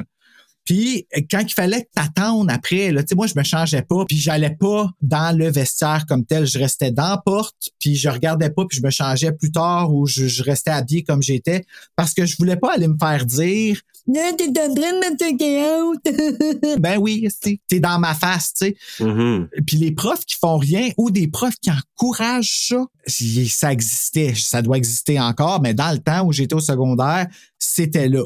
Puis moi, dans mes rêves, en tout cas, je me rappelle que souvent, je voulais humilier mon prof pour que mon prof puisse vivre exactement comment je me sentais, pour qu'il vienne me sortir de là dans le vestiaire quand on était, on attendait que la période finisse. Fait de voir ça là, dans le film, là, que justement, que Jesse, pas Jesse, mais Freddy vienne humilier son coach pour lui remettre la monnaie de sa pièce, pour l'avoir humilié en avant de tout le monde, parce qu'on s'entend, il se fait punir parce qu'il se fait baisser ses culottes. Pourquoi que lui se fait punir? Ah non, mais attends. Eh, Check bien ça, je vais aller plus loin. Puis je suis tellement d'accord avec ce que tu viens de dire, Bruno, parce qu'effectivement, en tant que jeune gay, euh, on se fait beaucoup intimider par dans les vestiaires. On a une gêne incroyable Ah. de rentrer puis d'aller faire pipi à côté des garçons. On veut, on veut tout sauf regarder le pénis des garçons parce Hey, qu'on on ben. sait qu'on va se faire battre ou je, on sait pas quoi. On s'imagine énormément de choses dans la tête. Pas juste ça, mais tu sais, on contrôle pas notre propre corps. En plus, moi, là, la- Exact, ma, ma exact. pire phobie, c'était de pogner une bandure d'un vestiaire. Hey, tu contrôles pas Ben ça oui. quand t'es ado. Holy shit. Mais c'est ce qui est très, très fort, on va revenir, tant qu'à être là, on va en parler, on va, on va aller démystifier la scène de, de cette scène-là. là. Le professeur, d'abord, quand il sort du bar, il y a une intention réelle, c'est d'aller humilier justement Jesse, puis d'avoir peut-être même le violer à la limite. Ouais, ah, vraiment, il y a quelque chose de wrong, là. On, on va même voir Jesse arriver dans le gym et il va faire un tour et tu vois que le professeur il a envie de dominer et de contrôler une situation extrêmement violente, disons ça comme ça parce que ça va être violent. Puis tu sens le danger, hein? Tu sens que le danger vient on sent le là. danger que le professeur veut offrir à ce jeune-là. D'ailleurs, il va retourner à l'intérieur de son bureau pour aller chercher une corde euh, à danser. Et cette corde-là, bien sûr, c'est pour attacher certainement Jesse puis le violer ultimement. Mais là, je vais revenir à mon enfance pour que vous compreniez l'image, l'impact que ça a fait, moi, quand j'ai regardé cette scène-là. À un moment donné, Freddy commence à arriver. hein. On voit que là, le, le fantôme arrive dans le local du professeur et tout va être lancé. Les ballons, le ballon de football, le ballon de basket, le ballon de chasseur, les balles de tennis, etc. Et moi, ça, c'est une image extrêmement forte parce que justement, quand on est un jeune gay, on n'attrape pas les ballons. Le sport, c'est quelque chose qui est tellement sais, ben, en tout cas pour une généralité, parce que bien sûr, il y a bien des gays qui ont, qui ont été sportifs, mais il y en a beaucoup d'autres qui l'ont pas été puis qui se sont fait beaucoup intimider par rapport à ça. Donc, l'image du ballon chasseur qui t'arrive en pleine face, l'image du ballon de basket, si t'es même pas capable d'attraper le ballon puis de le mettre dans le trou, l'image du tennis ou de la balle de tennis que t'es, que t'es pas capable de, de prendre parce que, ben, Colin, tu vises mal ou ces choses-là, on le voit tellement parce que là, pour la première fois, il va se faire frapper par ces ballons-là, mais de façon assez Mhm. féroce et il va se faire et traîner comme on a traîné aussi des garçons dans les vestiaires pendant une bonne époque. Et c'est là que soudainement ça prend tout son sens. C'est que lui, quand il voit le professeur arriver dans cette douche-là et de le regarder d'avoir quasiment un sentiment de jouissance, là, de se dire, ah, qu'est-ce?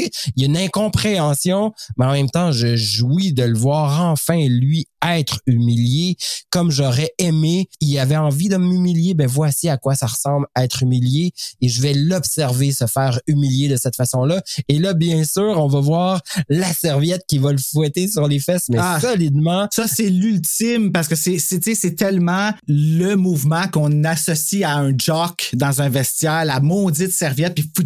Y a-tu quelque chose de plus homo-érotique que ça?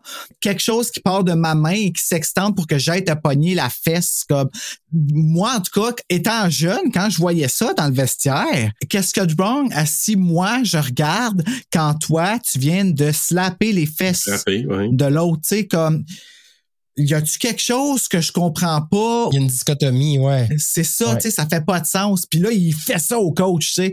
Moi, moi, ce que je pense, là, avec ce que vous venez de dire, là, ça me renforce davantage que probablement que David Chaskin, il est gay. Ben, probablement, mais là, c'est ça. Il est-tu? Écoute. Je sais pas, moi. Ben, il- je l'ai pas entendu dire, mais écoute, je veux pas porter de, de jugement sale, comme tu dis souvent, Bruno, là, mais tu sais, je le regardais parler, puis tout ça, puis ça me surprendrait pas, de un. Puis de deux, moi, je pense que c'est des fantasmes de David Chaskin de dire, j'ai vécu ça, je, je sais pas, là, je l'ai pas entendu dire, je l'ai vécu, je vais me défouler dans l'écriture de ces scènes-là, du coach qui m'a humilié, puis là, là-dedans, moi le faire, faire frapper Fofun, ah, puis je vais le faire slasher par euh, Freddy Jesse là-dedans. Ou là. quelqu'un proche de lui. Ou quelqu'un proche de lui. Ben, C'est si on prend exemple le film Love Simon, Nick Robinson qui joue le rôle de Simon, que si vous avez une chance d'aller voir ce film-là, c'est tellement bon. Ben, justement, lui, il a, il a pris le rôle de Simon justement parce que son frère est homosexuel. Ah. Puis il voulait faire ça pour lui. Euh, fait que tu sais, ça peut être quelque chose, là, que, mais il y a une histoire. C'est parce que l'histoire des gays peut être peut être facilement euh, comparable à l'histoire euh, des Noirs ou des Autochtones ou de ces choses-là, parce que c'est peut-être pas le même nom, mais c'est le même type de haine, de l'ignorance, de, de La l'épaisserie différence. le besoin d'être meilleur ou d'être plus riche, puis d'aller attaquer quelque chose, tu sais, qui est complètement inutile. Il y a un côté tellement particulier que j'ai vécu, moi, dans les années 90 avec... euh, il y avait un bar ici euh, à Montréal qui s'appelait Le Stéréo. Et à tous les jeudis, c'était très, très androgyne, tu sais, ce qui se passait là. Et quand on voit la, la, la- la scène de la discothèque, on rentre dans un univers hyper androgyne de David Bowie, là, je veux Ben dire. oui. tu vois, tu vois le, tu vois les, certaines personnes qui s'en, deux gars qui s'embrassent, Ouais, des ben filles qui se ça. regardent, ils ont tout le, le- écoute. Ouais, puis le discours magnifique, raide et violent aussi. Là. Et le discours il est raide et violent pour justement nous amener à ce côté sadique parce que qui dit androgyne, euh, on fait souvent le parallèle qui est tellement, tellement, tellement préjugé de, de sadisme, alors que tu sais, on peut être androgyne puis pas être sadique dans la vie, là, on va se Ben oui, dire. hein. avoir une cravate, peut être Mais sadique. c'est- c'est- cette image-là, dans les années 84, ben nécessairement, ça vient frapper l'imaginaire. C'est hallucinant, t'es au cinéma, puis c'est c'est cool là, d'aller dans un bar qui ressemble à ça parce que c'est quelque chose qui est extrêmement interdit. Donc lui arrive là et il y a une intention. Hey, mais une chance qu'ils n'ont Ouais. pas parlé de Freddy puis de l'avoir ramené à sa pédophilie dans le deuxième, comme de- d'avoir parlé de ça parce que sérieusement, ça, ça nous aurait, euh, ça, nous aurait démoli, là. Ouais, ça aurait été Complètement. Oui. Ben oui, parce qu'on on aurait été associé à un film d'horreur. Ben, c'est ça. Oui, là, d'autant plus. Au-delà de la côté psychopathe que je nommais tantôt, ça aurait été euh, le, le, le glaçage ultra, ultra crémeux, là, c'est non. Puis on se, ra- on se rappelle qu'en 84, le sida est à son apogée. Là. Oui. Ah, c'est bol, ouais. Exactement, absolument. Puis, euh, ah, mais moi, j'ai trouvé ça délicieux parce que quand il a commandé son petit drink, là, Jesse, là, ben, c'est lui qui l'a servi, le waiter, vous savez c'est qui? Oui! C'est Robert Shea, c'est lui le producteur. J'étais déçu de pas voir sa sœur. Ah, j'avais Puis pas le ça. plus drôle, pas. Oh, oui, oui, pour le producteur, c'est lui ben, en SM, wow. pis tout, là, tu sais, vraiment, un petit, Wow. euh, des pics sur son bracelet, puis une petite affaire de cuir. Et le plus drôle, il faut que je vous raconte ça, moi, que j'ai su ça seulement, je pense, cette semaine, et je riais. Il racontait que lui, il voulait jouer le père de Grady. Tu sais, celui que, quand les griffes passent au travers, on voit son père. Puis je pense que lui, Ouais. ce gars-là, c'est directeur dans Breakfast Club, je pense. Mais ce gars-là, c'était censé être Robert Shea. Lui, il dit, je veux jouer ce rôle-là. Puis Jack Shoulder, il a dit, Non, Robert, tu joueras pas ce rôle-là. puis il a fait jouer le rôle du gars SCM, le barman SCM. Puis là, Robert Shea, il fallait qu'il aille s'acheter du petit linge dans une boutique. Puis là, il rentre là avec ses deux enfants. Puis là, papa, prends le bracelet avec tes pics. Puis là, le vendeur, il aurait dit, monsieur, je pense que ce serait mieux de laisser vos enfants dans la voiture ou à l'extérieur, tu sais. Mais donc, ben, pas de jugement, cet homme-là. En tout cas, il racontait ça, puis là, je trouvais ça quand même un peu drôle, parce que, tu sais, t'es le vendeur, tu dis, qu'est-ce que tu fais dans le magasin Avec tes Sadomaso enfants. avec En tes 84? enfants? Ben, En c'est 85, ouais. Au Jupiter. Oui. Autres, c'est même ça C'est ça, ben, mon Dieu, tu me rappelles. Jupiter. Qui est à côté de Jupiter vidéo, puis t'avais Jupiter accessoire. Mais écoute, mais cette scène-là est, est quand même assez particulière. Il est là, notre coach qui l'arrête en disant Ah, tu prendras pas un drink, tu vas t'emmener avec moi. Comme tu dis, moi je l'avais pas vu. Je vais t'en être avec toi, Danny Michael. Moi, j'avais pas vu cette intention-là de peut-être le violer, mais maintenant que tu le dis, oui. Ben, le sentiment, il est là, tu sais. Ben, je veux dire, déjà, Jesse, en rentrant dans le bar, il y a une intention. Ah ben oui. On ne sait pas, c'est pas clair. On comprend qu'il y a une intention, il y a un visage, il est, il est en mode observation complètement. Est-ce qu'il y a une intention en arrière? L'intention, c'est de l'observation. Il Ouais. observe. Il observe qu'est-ce qui se passe dans ce milieu-là, qui est pas son milieu naturel conservateur. OK? Ouais. Et finalement, il y a son prof, son coach qui arrive puis qui vient y barrer le chemin carrément en disant Ah ouais, t'es là, toi. Suis-moi. Check-moi bien aller avec toi, mon grand, tu créeras pas à ça. tu sais. Exactement. C'est ça, là. Mais oui, Et lui se dit, ben, OK, là, c'est le temps de m'amuser. Oui, exact. C'est moi? Hey, je suis désolé. Je suis désolé. C'est toi? Ben, ça a l'air que c'est moi, puis ça sonne sur.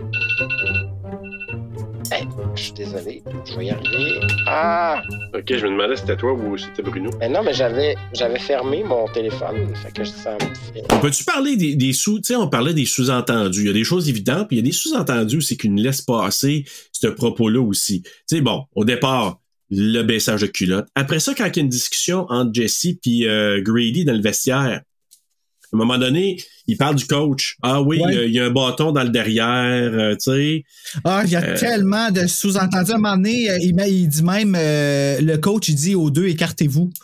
Ouais. Ben, non, mais puis il va lui dire à Jesse, son ami, il va lui dire, tu sais que le coach, euh, t'es son genre de gars. Tu sais, Ouais, il ouais. dit carrément. là. Il, la nuit, il va au ACM. euh, Ah Ouais, oui. Mais comment ça que c'est ça, lui? Ouais. ça, ouais, c'est hey! Non, non, non. Et là, Dans les petites bourgades, les petites municipalités, les choses se savent, je peux vous dire. non, non, on s'en va là. Moi, merci beaucoup, Bruno, enfin de ramener Hey, le détruis pas mon fantasme que Robert Rossler. Moi, ce petit cul-là, Pense. là.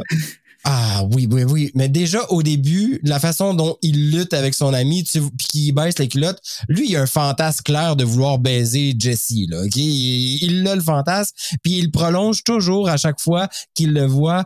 Même à la chambre, il, est déjà en torse nu, en bobette. Son ami est là. Il s'en fait pas trop. Il est juste là pour, pour être avec lui. Puis, tu sais, tu viens de le dire. Comment ça se fait que c'est ça? Est-ce que c'est pas fait, lui, attaqué ou violé par le coach? Ou y a-tu eu un trip avec lui? Nous, en que gays, on se permet d'aller là dans notre tête. Ben, on veut que, en tout cas, pas qu'il y a- aimerait pas qu'il y a- que- qu'il s'est fait, pas que ce soit fait agresser par le coach. On n'ira pas jusque là. Non, non. Mais, of course. mais qu'il y a eu un plaisir à y Ah, penser. ben, Ah, ben ça, oui, ça, j'embarque. Mais qu'il l'ait fait, moi, je croyais non. Mais, mais qu'il ait pensé qu'il y a eu des, petites, des petits désirs, peut-être.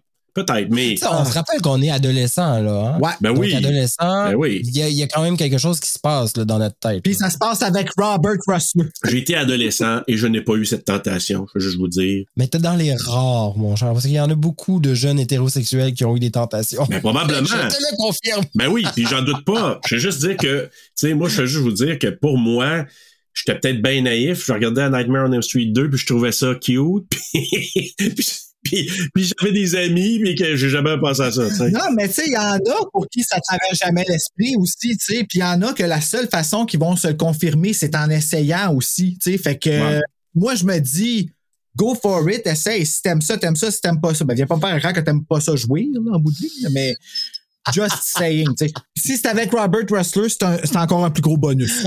Ah. Vive Robert! Ouais, vive Robert! Non, mais ça, c'était du bonbon pour, pour moi à regarder. Puis en même temps, je vous rappelle que je regardais ça dans l'intention de des souvenirs d'adolescents. tu sais. Oh yeah! Ah oui. Aujourd'hui, je Ah m'en fous. Il est bien beau, mais on s'entend que j'ai aucun, euh, j'ai aucune envie sexuelle de quoi que ce soit.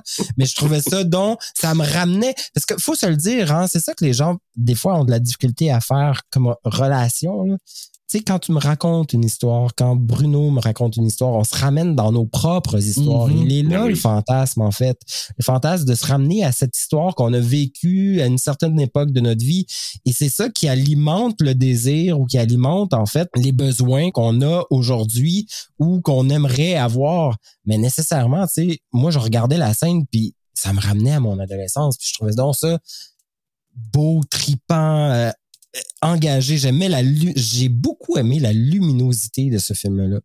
Parce qu'il y a une lumière 80, 90. tu sais. D'ailleurs, c'est pas pour rien que le- la fameuse série Stranger Things nous ramène à ça parce qu'elle a cette même énergie-là, là, Ben cette oui. même luminosité-là.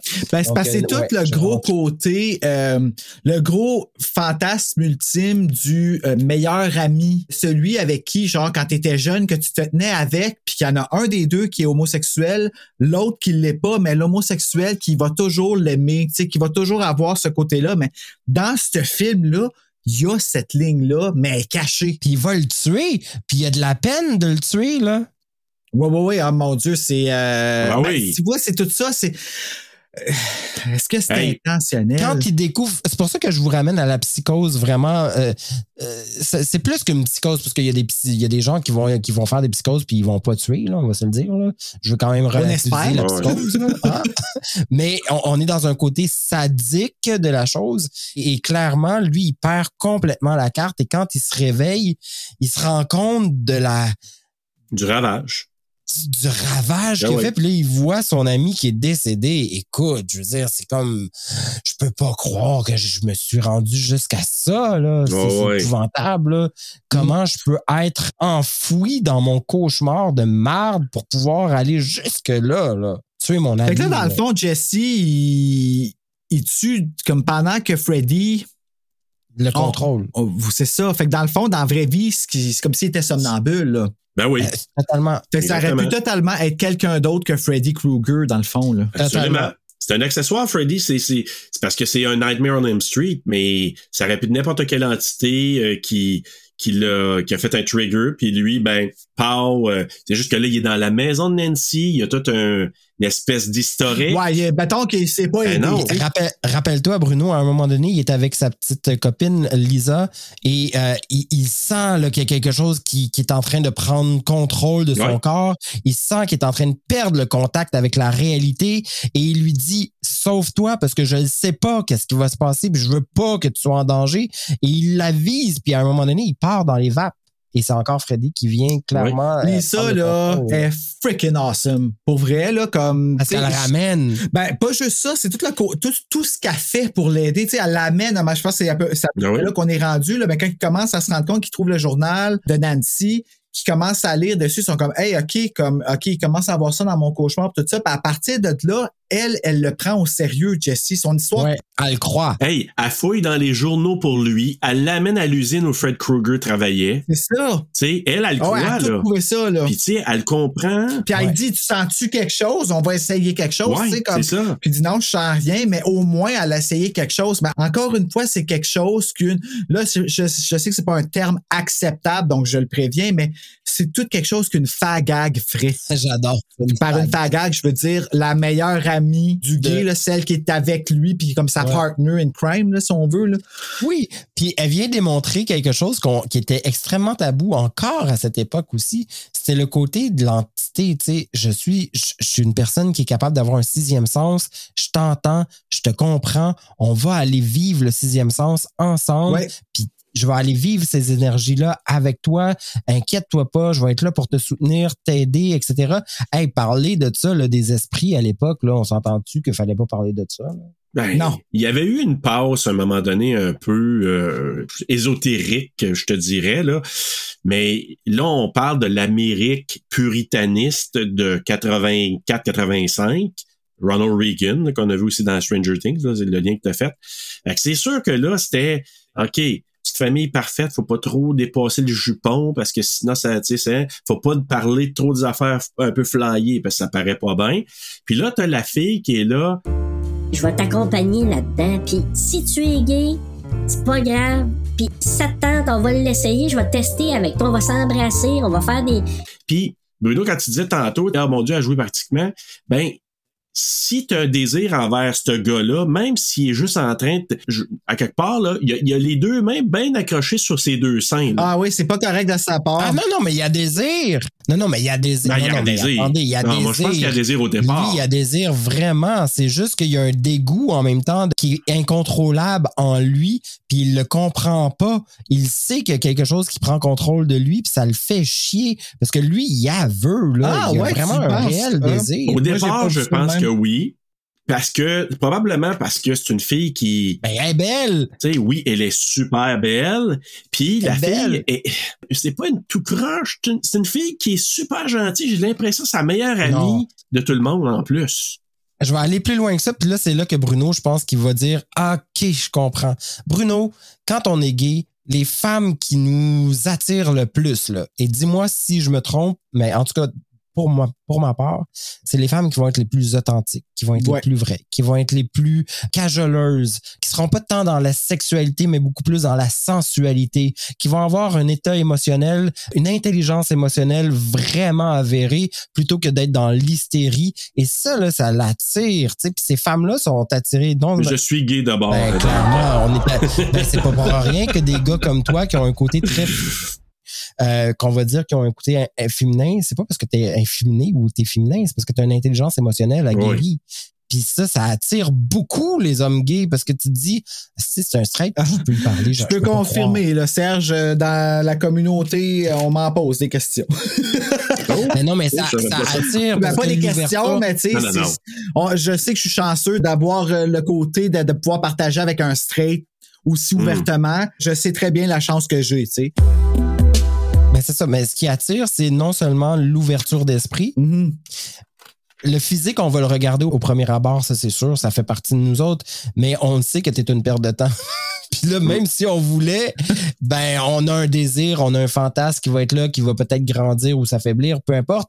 Mais ce qui va rester, ce qui va rester, c'est l'intelligence en arrière de ça, puis le, le contact humain, le contact authentique, vrai entre deux gars qui se parlent pour les vraies choses, puis qui, qui efface tout le côté de la quéquette, du sexe, du cul, puis enfin, j'ai la sensation de parler à un gars, puis qui écoute ce que je dis en tant que gars. C'est correct, ça. Ouais, le droit d'être, tout simplement. Oui, c'est vrai que c'est rare. Le droit d'être. C'est, c'est rare, ça. Oui. Fait que ça, c'est toujours plaisant, mais on, on- aussitôt qu'il y a une femme qui a aussi cet esprit-là d'intelligence émotionnelle, qui est pas dans la sexualité, qui est dans le désir, qui est dans la sensualité, ben on a ce contact fusionnel qui se crée et c'est ce qu'on retrouve avec Lisa, moi, je trouve. OK. Moi, le seul point, par exemple, que j'ai par rapport à elle, puis que je comprends qu'elle veut le supporter, puis tout ça, moi, le gros questionnement que j'ai, ben, bon, avant d'aller à cette scène-là, je veux juste parler de, tout ce qui se dit dans la scène, dans la chambre avant que Freddy sort du corps, là. Freddy veut entrer à l'intérieur de moi. L'autre, Grady, qui lui dit, Hey, t'es une super chick que tout le monde en a, puis tu venais coucher avec moi? You wanna sleep with me. You wanna sleep C'est vraiment me. ça l'expression qu'il utilise. très clair. Puis là, à un moment donné, qui sort, puis là, il, y a- il- il est comme plein de sang. Fait que c'est soit que il l'imagine, puis nous, comme spectateurs, on l'imagine, ou il arrive à Lisa, j'ai tué Schneider, j'ai tué Grady, je suis plein de sang. Elle réagit pas plus que ça. Moi, c'est mon seul take, là. Et ça, c'est le coup de, de- Comment t'avais dit ça? Il y a les coups de cœur et les coups de couteau. Ben, ça, c'est clairement un coup de couteau. Ben Ça a drapé, c'est là que le film a drapé, ça a fini Oui, mais complètement. encore là, c'est la femme qui va voir son ami puis qui est un peu dans le déni, tu sais. Ben, c'est peut-être comme- ça. Je peux pas croire qu'il a été jusque-là, mais il m'en parle tellement depuis plusieurs mois. Maintenant, qu'est-ce que je dois faire avec ça? J'ai aucune idée. Faut que je l'aide. J'ai-tu peur? J'ai-tu pas peur? On dirait qu'il y a un déni. Il y a Ouais. clairement un déni de la situation. Mais lui, il est en crise. Là. Il est comme, what the fuck? Tu fous que dalle, là, finalement? Mais elle, elle l'aime, là. Elle est complètement, elle est amoureuse de lui. Elle ferait n'importe quoi pour lui, tu sais. Fait Ben que oui. lui, il va Oui, arriver oui. là en grosse détresse, puis il faut qu'elle fasse tout ce qu'elle peut pour qu'il aille mieux. Et elle le fait. Elle le fait Oui. même après, là, on est trois gars qui parlent d'une femme. Moi, je serais curieux d'avoir l'avis d'une femme par rapport à Lisa, parce que moi, je pense que c'est justement la femme qui tripe sur le bad boy, là. qui est conservatrice puis qui l'assume pas non plus, ce côté-là. Lisa, tu veux dire? J'ai envie d'être avec un gars qui est aussi fucké que ça. Ben, Ah, peut-être, existe, oui. La sauveuse. Moi, je vois ça. Ouais. C'est ça. Oui, dans ce sens-là, oui. Bad Boy, peut-être, je sais pas, mais la, la Mère Teresa, oui. Oui, oui, littéralement la Mère Teresa pour moi. Juste de dire rapidement, quand que elle, lui arrive là, moi, mon questionnement aussi que j'ai maintenant, quand il pogne sa crise, on, nous, on voit Freddy qui lève. Elle, elle voit Jessie. Oui, C'est ça. exact. OK. Exact. Ah, Puis Jessie, c'est Jessie qui se pitch dehors puis qui attaque les autres avec le gars de Freddy. Ben là, c'est ça. Là, ça, là, moi, la piscine qui bouille, puis le si, puis tout ça, là, ça, j'ai complètement décroché. tout le monde qui reste en face, puis qui sont comme. Mais moi, ça, c'est- ça j'ai comme décroché. Il y a quelque chose que. En, en tout cas, il y a deux scènes que je comprends pas. C'est le perroquet qui pogne en feu. Ouais. Ah oui, puis la piscine qui bouille. Comment ça s'appelle? Des sympathiques, ça? Les des, euh, inséparables. des inséparables. Des sympathiques. Des inséparables. J'essayais de me dire, ben, s'il avait voulu mettre un phénix, OK, mais là, ça n'a pas rapport. J'essayais de comprendre le La perruche qui en feu. J'essayais de comprendre. C'est pour ça que quand je dis que c'est un film décousu, ben à ce sens-là, je le trouve décousu. Mais effectivement, est-ce que comme il a pas pu attaquer elle parce qu'elle l'a elle l'a ramené un peu, ben lui, il il a- il a toujours une envie réelle de vouloir attaquer des gens, puis il s'en prend à la masse qui est dans la cour, dans le party, oui, puis qui disparaît à un moment donné. Mais Ouais. euh, cette scène-là a comme pas de sens. Là, Non, non, non. Tu les saucisses qui revolent, puis toutes euh, les lots qui bouillonnent, puis les bières qui ouvrent tout ça. Puis là, à un moment donné, You are all my children now. Tu sais, qu'une grosse voix, là, Ben oui, c'est qui comme... est pas la voix. Même dans, euh, dans bonne annonce, tantôt, on a entendu. Ouais, c'est pas la même voix. C'est pas la même voix. Puis cette voix-là, je sais pas pourquoi il apprend. Parce qu'après ça, là, même dans les autres films, c'est même pas cette voix-là. Un petit peu dans le premier, puis dans lui, là, ça arrive deux places. Ça sort de où? C'est, c'est pas Robert Englund, c'est une voix qui a été trafiquée, je pense. Honnêtement, là, Ah, euh, c'est parce qu'ils veulent lui donner un air surnaturel, comme si le fait qu'il soit brûlé, qu'il saute d'une piscine avec. euh, en tout cas, tu sais, je Je sais pas trop, pas. là. On dirait qu'ils ont essayé de le rendre le plus hardcore, surnaturel possible. C'est très maladroit, là. Tant qu'à moi, ça a été hyper maladroit. tu sais. Ouais. Même Ouais. s'il avait voulu y donner un air psychédélique, il est pas psychédélique. En fait, c'est l'image parfaite du gars qui est en train de brûler dans l'enfer. là. Tu comprends-tu? Il est encore là, puis c'est pour ça que la chaleur est là. Puis, tu sais, on, on veut démontrer. Moi, c'est là que je me suis. Tu vois, euh, je reviens à, à vous autres, là.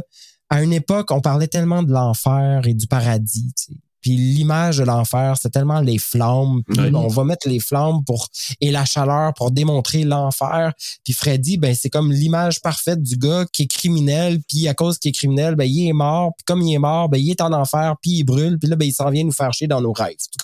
C'est un peu ça finalement. là. Oui, absolument. Mais et là, c'est pour ça qu'on va y mettre des, des trucs qui vont bouillir comme la piscine ou les saucisses qui vont partir en flamme ou whatever, mais ça, ça fait zéro sens. C'est pour ça que je me dis, aujourd'hui, un Freddy Krueger en 2022 dans un film vraiment bien ficelé, là, et ça pourrait faire des ravages vraiment Ouais, ben, de, prendre, de, de prendre ce scénario-là puis de le. Le, le pimper, là. C'est quoi encore le terme que Raphaël a utilisé encore là, pour euh, The Grudge? Ça Oh rappelle-tu? le mot là, qui est comme genre un, qui, qui- c'est comme un calque qui met un papier calque par-dessus puis tu réécris sur ton propre Oui, script. oui, oui, c'est drôle. Je l'avais, je l'avais même écrit à un moment donné. Là, c'est euh, un drôle de, de, de sonorité à part de ça. Ça va, ça va nous revenir peut-être, mais oui, je sais c'est c'est quoi tu veux Un dire. patasphen. Un patasphen. J'entends qu'il y a trois syllabes, là. Ouais. Je vais aller chercher. Un Mais tout ça pour vous dire que ça serait ça, vraiment quelque chose de, de, de, de particulièrement intéressant à voir. Au même titre que là, je vous ramène à quelque chose qui n'a peut-être pas rapport parce que faut être dans. Palimpseste. Excusez. Ah, c'est ça. ça a fait du bien. Oh, comme un chou. Vous vous rappelez du, de- du dernier Joker qu'on a eu? euh, le dernier Joker, pour moi, c'est un, c'est un chef Ah, avec Joaquin Avec Phoenix, Joaquin, là, ouais. Ah C'est oui. incroyable. C'est extraordinaire. Mais moi, je vois un Freddy Krueger dans ce sens-là. Imaginez un film ficelé de cette façon-là. Oui, avec, avec une tristesse à la fin, tu sais, pour, comme, pour nous laisser Ah, ça comme goût, un peu comme euh, Midsommar, là. Ouais. Tu sais comment que ça nous laisse là, à la fin, là, t'es, t'es, t'es- t'es triste, t'es pas bien, c'est vraiment pas accompli, ça l'accomplit du mauvais bord, là, cette histoire-là, là, tu sais. Exact. Ben, Freddy, ça pourrait être intéressant. Ouais. Mais tellement, tellement. Ben là, on se rappelle que c'est une comédie ici, mais Ouais, ben, une comédie non intentionnelle, tant qu'à moi, là, ouais. non intentionnelle, exactement. Alors que là, on pourrait la mettre vraiment dramatique et très intentionnelle. Mhm. Ah, Bon. ouais. C'est très bon, là, oui. Ben écoute, on peut aller vers, euh, vers la, la fin, parce que bon, il y a quelques rêves à travers tout ça. Moi, je reviens avec la sœur. euh, moi, je sais pas, là, j'ai. Ça, ça me foutait à la chienne. Parce que il, il essaie de se contrôler. Il est rendu dans la chambre de sa sœur, puis tu dis, il a fait Ah, d'ailleurs, faut que je vous dise. Quand il rentre dans la chambre de sa. Une une autre grosse différence entre le film en français et en anglais. En français, c'est la voix de Jessie qui s'adresse à sa petite sœur. Je sais pas si je peux être capable de le retrouver, mais il lui dit Réveille-toi, petite fille. OK. En anglais, c'est la voix de Freddy qui lui dit Réveille-toi, Ouais, petite c'est fille. différent, là. Ouais. Tandis qu'en français, c'est Jessie qui parle tout le long. En anglais, c'est Jessie, réveille-toi, petite fille. Elle se réveille, puis là, Jessie, il revient à lui, puis là, ah, rendors-toi, ça va être correct. Puis là, il s'aperçoit qu'il y a le gars de Freddy. Puis elle, elle le voit comme étant Jessie et non comme Freddy. Fait qu'elle l'a Exactement. entendu en Jessie. Oui. Mais Tu encore là, ça a comme pas de sens. Tu sais, ça a du sens en anglais parce que là, au départ, c'est Freddy qui se rend là, qui, qui traîne Jessie. Puis là, il parle dans la voix de Freddy. Puis là, donné, il fait juste dire quand elle se réveille, ah, ça va, qu'est-ce qui se passe? Rendors-toi, ça va être correct. Puis là, il s'aperçoit que le gars, mais ça n'a pas de sens en français parce qu'en français, c'est sa voix tout le temps. Fait que là, je trouve que je me suis dit, ils ont vraiment fait une mauvaise job de traduction parce que je trouve que ça enlève l'intention dans cette Ben scène-là. oui, parce que dans le, quand ils trouvent le journal de Nancy, ils disent que c'est le journal de Lisa Thompson. Hein? Ouais. Hum. Ah ouais, pour le vrai? Mhm. Lisa Thompson, 1428 Elm Street. C'est notre adresse. Hey. Dans le journal, le nom qui est écrit, c'est Lisa Thompson et non Nancy, je l'ai noté. Oh boy, OK, mais c'est ça. Il y a, il y a- il y a une- il y a eu des problèmes là, de transition, des problèmes aussi de, de raccord, et de plein, plein d'affaires, Ah, parce qu'ils ont, ils ont manqué Ouais. des bouts. Ben, ça a été fait vite. Fait que, tu sais, le doublage, ils n'ont pas dû avoir de temps non plus. Là. Ça a été fait Ah, c'est ça le problème qui s'est passé. Mais ils sont morts de rire. Ils ont fait 30 millions quand même de, écoute, de profit. Oui. On s'entend que ça n'a pas de sens. Mais ils se sont En fait effet. ramasser. C'est pour ça qu'ils sont allés ailleurs dans le troisième. C'est parce qu'ils se sont fait tellement ramasser avec comment ils ont tourné ça, qu'ils sont revenus vraiment avec... Tu sais, Nancy, à part son nom, aucune espèce d'idée. L'histoire est un peu tirée par les cheveux.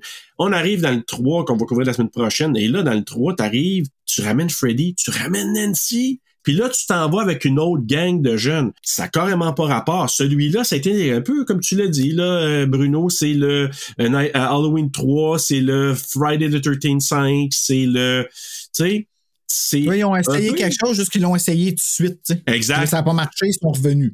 Et voilà, exactement. Puis, écoute, ben c'est ça. Ben à la fin, tu sais, Lisa qui veut le sauver encore. euh, puis là, il brûle, il se défait en morceaux. C'est une symbolique, sûrement. Ouais, elle est comme devenue la final girl qui soudainement, comme, tu sais, c'est ça, là, à partir de là, l'histoire, elle vient comme, OK, là, c'est elle. On revient aux formules ordinaires de, OK, là, on a besoin de la final girl, que, que la final girl soit une fille. Euh, puis là, c'est elle qui se combat, puis le seul combat qu'elle fait, Tu sais, on s'entend Nancy dans le premier, là, son combat, il est pas bien mieux. Elle servait d'abord, puis elle dit, Je n'ai pas peur de toi. tu sais, c'est pas ben, ben plus winner. Tandis qu'ici, Je te retire toutes tes énergies. ben, c'est ça, là, ici, elle Ouais. lève ses deux bras vers c'est- Ouais, ben c'est ça. C'est quoi Ça, ça? j'ai pas aimé ça. Ben, elle, était- elle est très adolescente, enfant encore, là, tu sais, on s'en Ouais. rend compte, là. Mais je te dirais que pas mal tous les adolescents dans ce film-là sont très, très enfants encore. C'est comme la- la- Oui. le début de quelque chose. Fait que moi, je, je, je l'ai trouvé, tu vois, contrairement à vous, moi, je l'ai trouvé pertinente dans Ah. ça. Elle est jeune, elle comprend mal qu'est-ce qui se passe, elle est amoureuse, elle a comme toutes ses émotions mélangées, puis là, elle est comme, qu'est-ce que je vais faire, là? je comprends. Elle, elle comprend pas qu'est-ce qui se passe, tu comprends? Elle est tellement dans son déni. Je peux m'endanger, mais je sais pas pourquoi. Mais c'est ça. Fait que pour moi, ça faisait du sens qu'elle soit aussi désemparée, puis aussi comme dans quelque chose de n'importe quoi, parce que est n'importe quoi dans le film. Tu comprends? Il y a Ouais. quelque chose qui fit pas. Fait que pour moi, c'était, ça prenait tout son sens. Puis lui, il est pas, il est pas mieux, là. Il est comme, il est gelé là, là, puis il y a quelque chose qui est en train de sortir de son corps, de, il, il y a sa maladie qui est prenante, puis il comprend pas qu'est-ce qui se passe. Fait que c'est vraiment un mix de plein d'affaires qui se passent et ça se transmet ensuite dans la scène après où tout le monde est décousu, tout le monde est comme, c'est comme un trop plein d'énergie cette scène-là en fait. Tu parles après, ça, quand il se réveille, tu veux dire? Oui, exactement. Ouais. Ben, encore une fois, il est encore dans son cauchemar. Comme ils ont refait la fin du premier. Ben, c'est ça, je vois. Comment vous interprétez ça? Ça en va encore dans l'autobus, puis Carrie, l'amie de, de Lisa, qui, un bras qui sort du corps.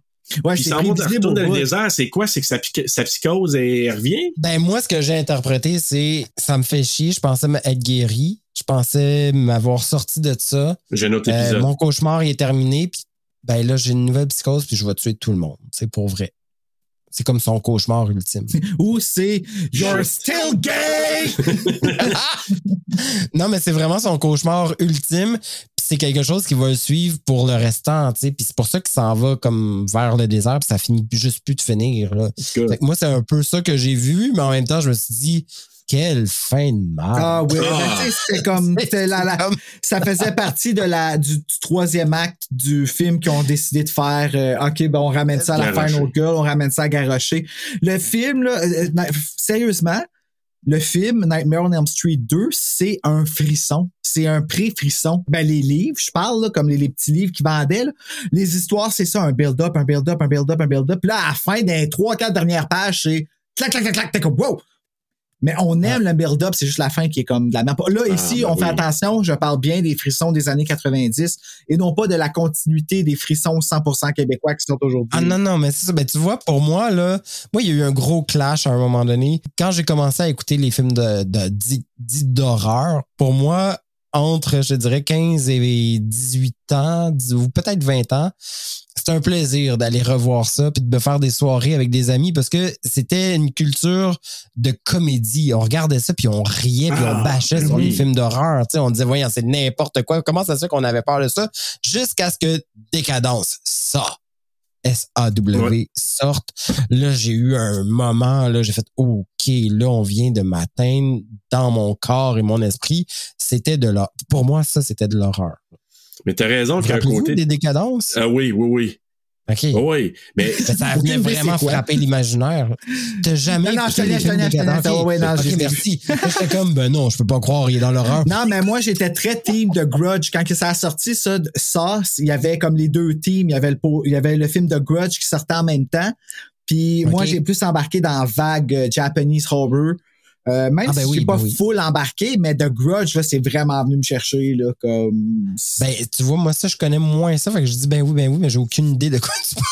Ben, décadence. je vais aller voir. surnaturel. Ouais, versus. le- surnaturel. Ah oui, oui, surnaturel versus le, ce qu'on appelle le torture porn, là, tu sais, qui est ce qui fait beaucoup peur avec ça, c'est le fait que les gens face à il y en a qui sont vraiment psychopathes à ce point-là, de penser qu'ils font le bien à faire le mal. Ben, c'est ça qui est venu frapper l'imaginaire. Ouais.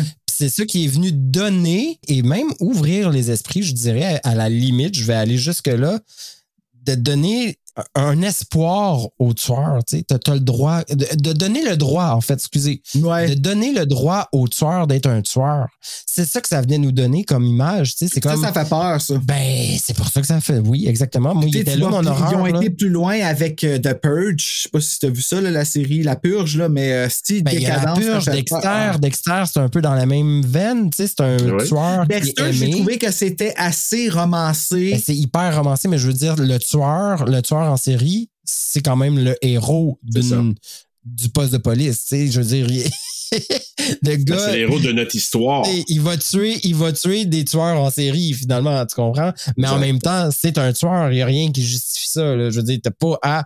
Mais il y a tellement cette vengeance qui est en lui et abreuvé de ça qu'il faut qu'il s'en défasse. Pourquoi est-ce que je Mais, pardonne Dexter? Moi, c'est fucké, hein, mais Dexter, je le vois pas dans cette catégorie-là de. euh, pourtant. eh ben, Oui. c'est horrible qu'est-ce qu'il fait, là, Dexter, mais, il fait Il un fait le ménage.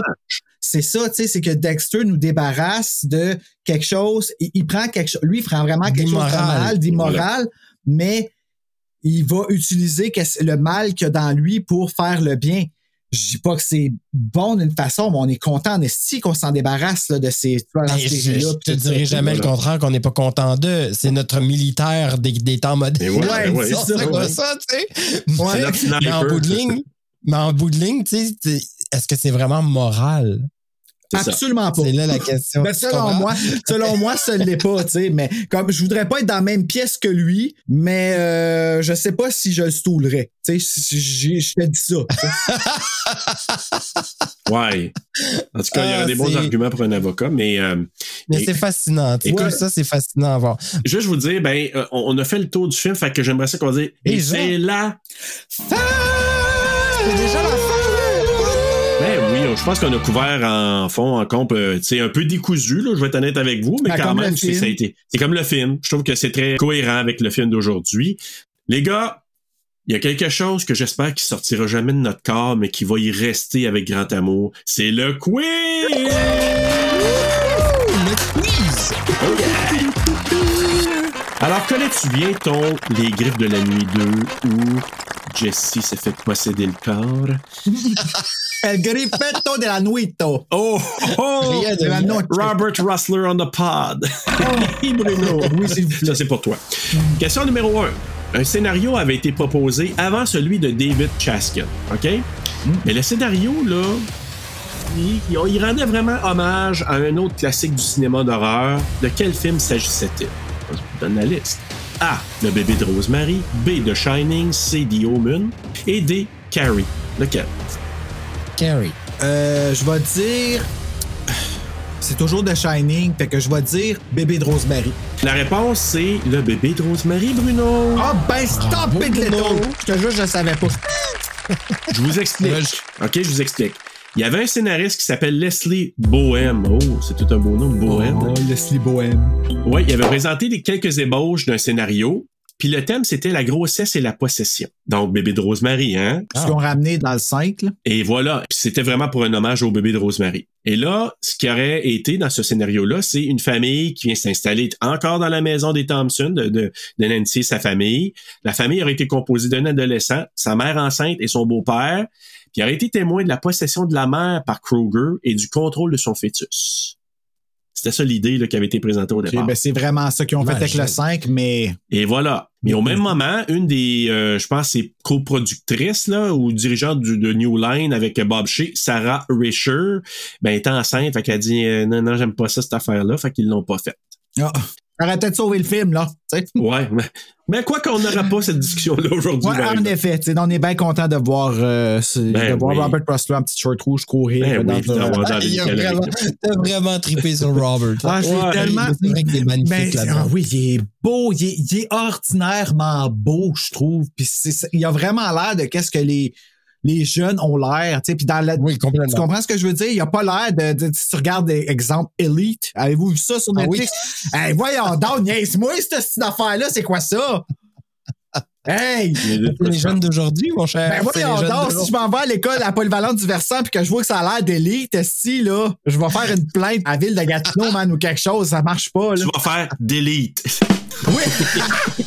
Ben, je vais regarder un peu, Alors, je voilà. m'excuse parce que ça serait comme, tu sais, c'est assez popé. T'as-tu vu ça? Tu regarderas ça, Serge, J'ai une chose. idée. OK. Euh, je vais le voir. Je vais demander à mes C'est- filles, peut-être qu'ils savent. Là. Hey. Je vais voir. Écoutez, euh, ben, euh, deuxième question. Il y a plusieurs jeunes hommes qui ont auditionné pour le rôle de Jesse, évidemment, je- comme dans n'importe quel casting. Mais lequel de ces acteurs-là a auditionné pour le personnage qu'il n'y a pas eu, évidemment? OK, dans la liste que je vais vous donner. A. Robert Downey Jr. Jr. B. Anthony Michael Hall. C. Brad Pitt ou D. Matthew Broderick? Ben, moi, je vois avec A. Matthew Bro- Broadway. Broadway, ouais. D. Broderick? Moi, je vois avec A. Tu vas avec Robert Downey Robert. Jr.? Euh, ouais. ouais. La réponse, c'est Brad Pitt. Hein? Ouais, Ça Brad Pitt. quelque chose, ça? Imagine, toi, toi, là, ça aurait pas été Rustler que t'aurais dit, t'aurais dit, oh, mon petit Brad. Ah il non, ça aurait été Rustler. Brad Pitt, est, c'est- il est trop beau, ça se peut pas. Comme ça me Ah. fait Non, non, mais il était extrêmement beau jeune, là. Pour vrai, on dirait qu'il en perd aujourd'hui, mais ça, Ah, c'est un autre. Ah, non, moi. Mais jeune, jeune, je écoute, moi, dans les gens d'automne où. non, pff, oui, Mais il est oui, trop oui, parfait, ça se peut pas, là, quelque chose de même, là. Tu sais, il est Ah, super non, dans beau. Fight Club, encore plus dans Fight Club. Ouais, ouais, vraiment, vraiment. Fight Ben, moi, moi, en tout cas, je peux vous dire une chose. Je veux le remercier aujourd'hui. Parce qu'il a donné des frissons à Gina Davis dans Thelma and Louise. Fait que ça, euh, Ah j'ai oui? bien aimé ça. T'aimes ça quand Gina Davis a des frissons? voir, Gina Davis, là, frissonner. Oh que oui. Ça, oh, Attends d'avoir la The Exorcist, t'aimerais pas tout tant que ça. Ah, ben ça, c'est après, puis euh, non, je j'aime mieux garder l'image de Thelma et Louise. Hey, mais euh, juste vous dire, dans les auditions, là, il y avait Brad Pitt, John Stamos, là, qui a joué dans Full House. Ah, ouais! Oui, et Christian Slater aussi. Mais celui qui avait été pressenti pour jouer au tout départ, puis je sais pas comment que ça aurait sorti, c'est Michael J. Fox. Ah, ben oui. Ben oui, ben il était partout à cette époque-là. Ouais, mais je suis pas sûr de le voir dans Jesse, ça aurait été. euh, Ben, ça aurait été- Non, ça aurait fonctionné. Ça aurait Ouais. fonctionné. C'est parce qu'on a l'image qu'on a aujourd'hui, mais c'est parce que là, il était pris avec Retour vers le futur et Teen Wolf en 1985 en même temps. Fait qu'il y avait pas le temps, Michael. Maudit Michael! Il était trop occupé. Lorette Il il y avait. Family Ties en plus. En tout cas, ben ton Il a fait d'autres classiques. Et voilà. Question numéro 3, Christopher Young, c'est lui qui a fait la musique. Il a succédé à Charles Bernstein, parce que je sais pas si vous avez remarqué, c'est pas la même musique pantoute que dans le premier. Non, ça a l'air du score de Chucky 1. Christopher Young a fait la musique à, la pla- place de Charles Bernstein. Puis là, il y a un son particulier qui a été ajouté dans les scènes où Freddy apparaît. Je sais pas si vous vous souvenez, c'est assez spécial la musique. Puis ils veulent rendre la séquence, la séquence plus étrange. Mais c'est quoi le son qui a été ajouté? Je vous donne un choix. A. Un son de baleine. B. Un cri de loup. C. Un son de hibou. Ou D. Un pleur de Ronnie Blakely. Ça, c'était pour toi, Bruno. Je sais pas, le hibou. Le hibou. J'ai pas entendu d'où, moi. Hibou? Toi, Bruno? Euh, ben, tu vois, moi, je m'attendais à une. Je pensais pas à un animal, fait que je vais y aller avec un hibou aussi. La réponse, c'est un son de baleine. Ben, Hein? non. Puis quand on l'entend, là, maintenant vous allez savoir, là, écoutez juste le- la, la musique du début, là, puis vous allez entendre des un corps français, mal puis là, la petite musique, puis on, on entend vraiment qu'on le sait, là, ah, c'est vrai qu'on entend un son de baleine. Ah, Eh ben. Intéressant. Ah, j'écoute ça chaque matin, je le sais, moi, je te T'écoutes des baleines tous les matins? Ah oui, je te dis, je me lève, je prends mon café, j'écoute des sons de baleine, fait Des que sons ça ça m'apaise. On a Puis tout quand ma, ma conjointe elle a couché, qu'a vécu, on écoutait des sons de baleine, fait que c'était vraiment... Ah, là, je peux comprendre, par exemple, mais le matin, mon Dieu, c'est no wonder que t'arrives zen de même à la job. Non, non, c'est juste un rêve, euh, c'est pas vrai. C'est érotique. Hey! Les baleines érotiques. Oh oui, ça, ça, ça, j'aime ça. Donc, question numéro 4. Jack Shoulder a réalisé le film aussi Alone in the Dark avant Freddy 2. Donc, c'est le film qu'il a réalisé juste avant ça. Mais il a été le monteur aussi, donc il a fait le- l'editing, le montage d'un autre film avant, quand même connu. Lequel? A. Halloween 2, B. The Burning, C. Carrie ou D. Pulsion, qu'on appelle aussi Dress to Kill. Pulsion. Ouais, moi, tout, je pense. La réponse est The Burning, Bruno! Ah ouais, on est. Je suis tombé mauvais. J'en ai même pas eu une. Ben, j'en ai eu un, moi, seulement. Salut. Michael! Hey, gars. Pas grave. On, on s'amuse, puis habituellement c'est Bruno, mais là. Ouais, euh, mon, mon côté, mon côté compétitif vient d'être euh, trucidé. Ben, je te le donne, mon point, Danny. Ah, non, non, je fais des efforts, Mais je trouve ça particulier. Colin. Oh, ouais. Ouais, il a hein? fait The Burning, puis d'ailleurs, euh, quand on l'a fait, nous, The Burning, Bruno, c'est pour ça je n'étais pas sûr, je les vois s'en souvenir. On a parlé justement que les Weinstein avaient Jack Shoulder. Fait que imagine Jack Shoulder, il a travaillé avec les Weinstein, puis Bob Shea aussi. Si bol, il, il a travaillé avec bien des crosseurs. Ouais, mais tête de cochon, par exemple, Jack Shoulder. euh, Ah ouais? Ça Ah. l'a aidé un peu, là. Il a, il a- il a tenu son bout. He's a teeth of caution. Euh, Teeth of caution, il a tenu son bout, mais pas Ouais. celui de Weinstein. Ah, non. non, tu. non. Ben, peut-être, on ne sait pas. Non, il n'y avait pas le goût. Exact. Euh, écoutez, on va aller dans nos euh, coups de cœur euh, et coups de couteau. Les deux, là, un après l'autre, Danny Michael, coup de cœur et coup de couteau. Ah, ok. euh, oui, excuse, je, je m'attendais à un choix de réponse. Le quiz est fini. coup de cœur. Hey, moi, mon coup de cœur, c'est vraiment. C'est vraiment.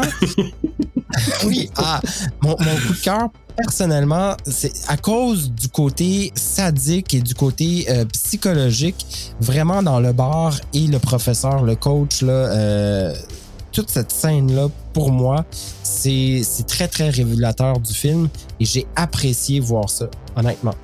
C'est pas mal mon coup de cœur. Mon coup de couteau, c'est les transitions.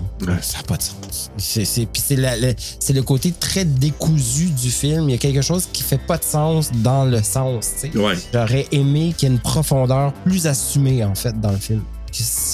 Quelque chose qu'il n'y a pas là-dedans. Je pense que tout le monde veut ça avec ce film-là. C'est, la fameuse euh, question. C'est peut-être, dans le fond, ce que Mark Patton a pris aussi personnel.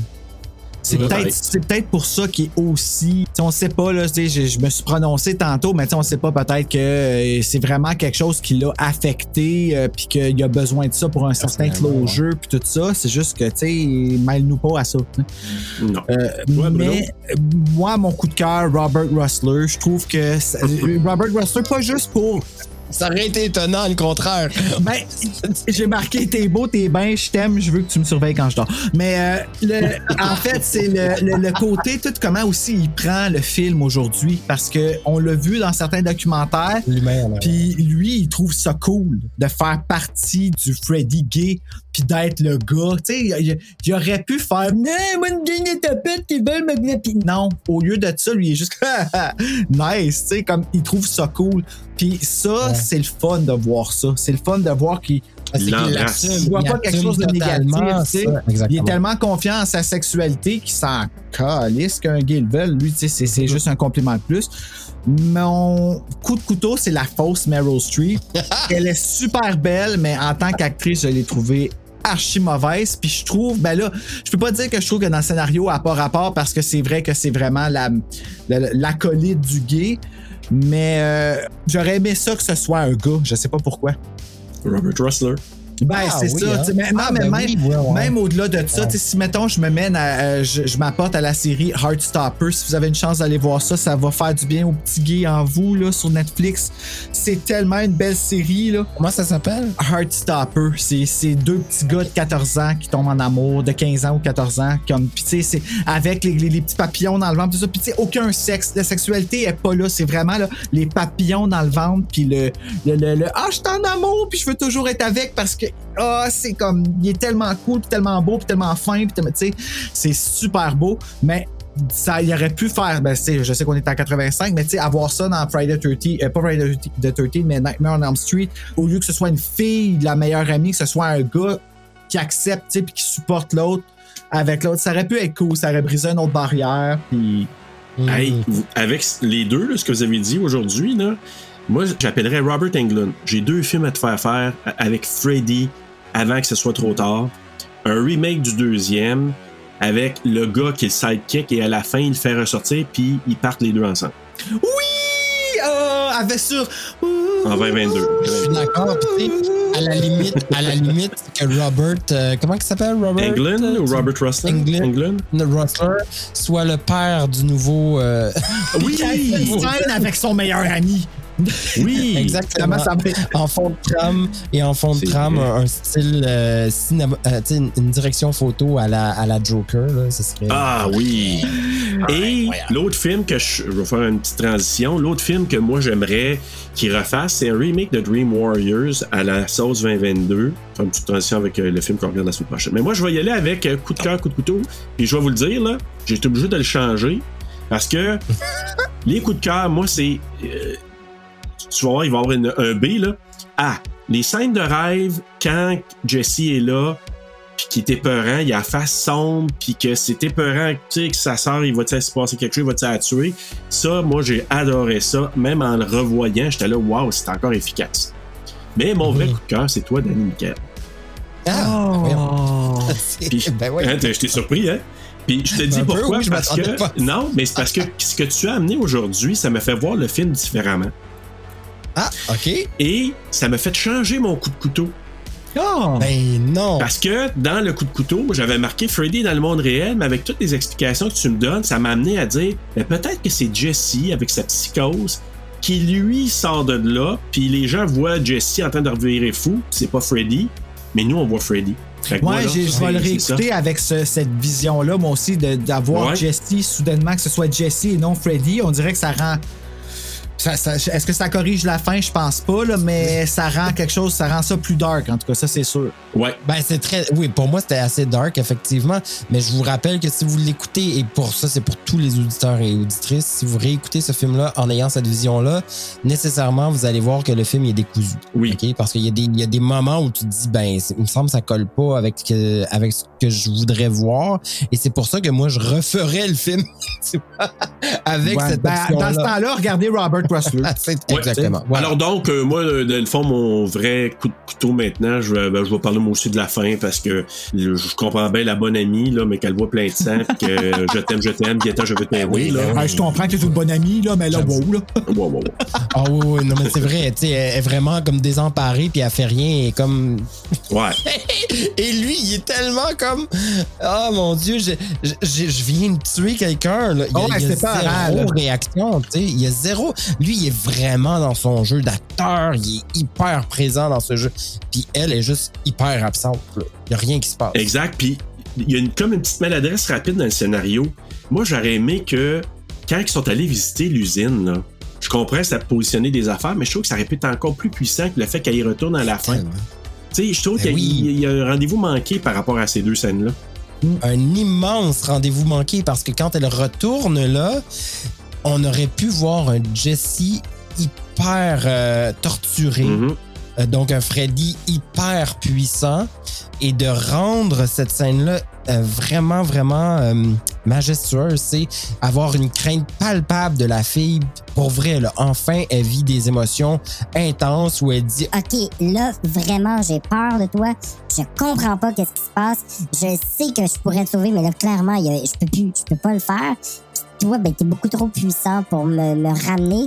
Et, et je sais pas, il y, a- il y a quelque chose qui aurait pu se travailler là-dedans d'extrêmement le fun, mais non, on n'y a pas eu le rendez-vous euh, de mon Ça a été garoché, ouais.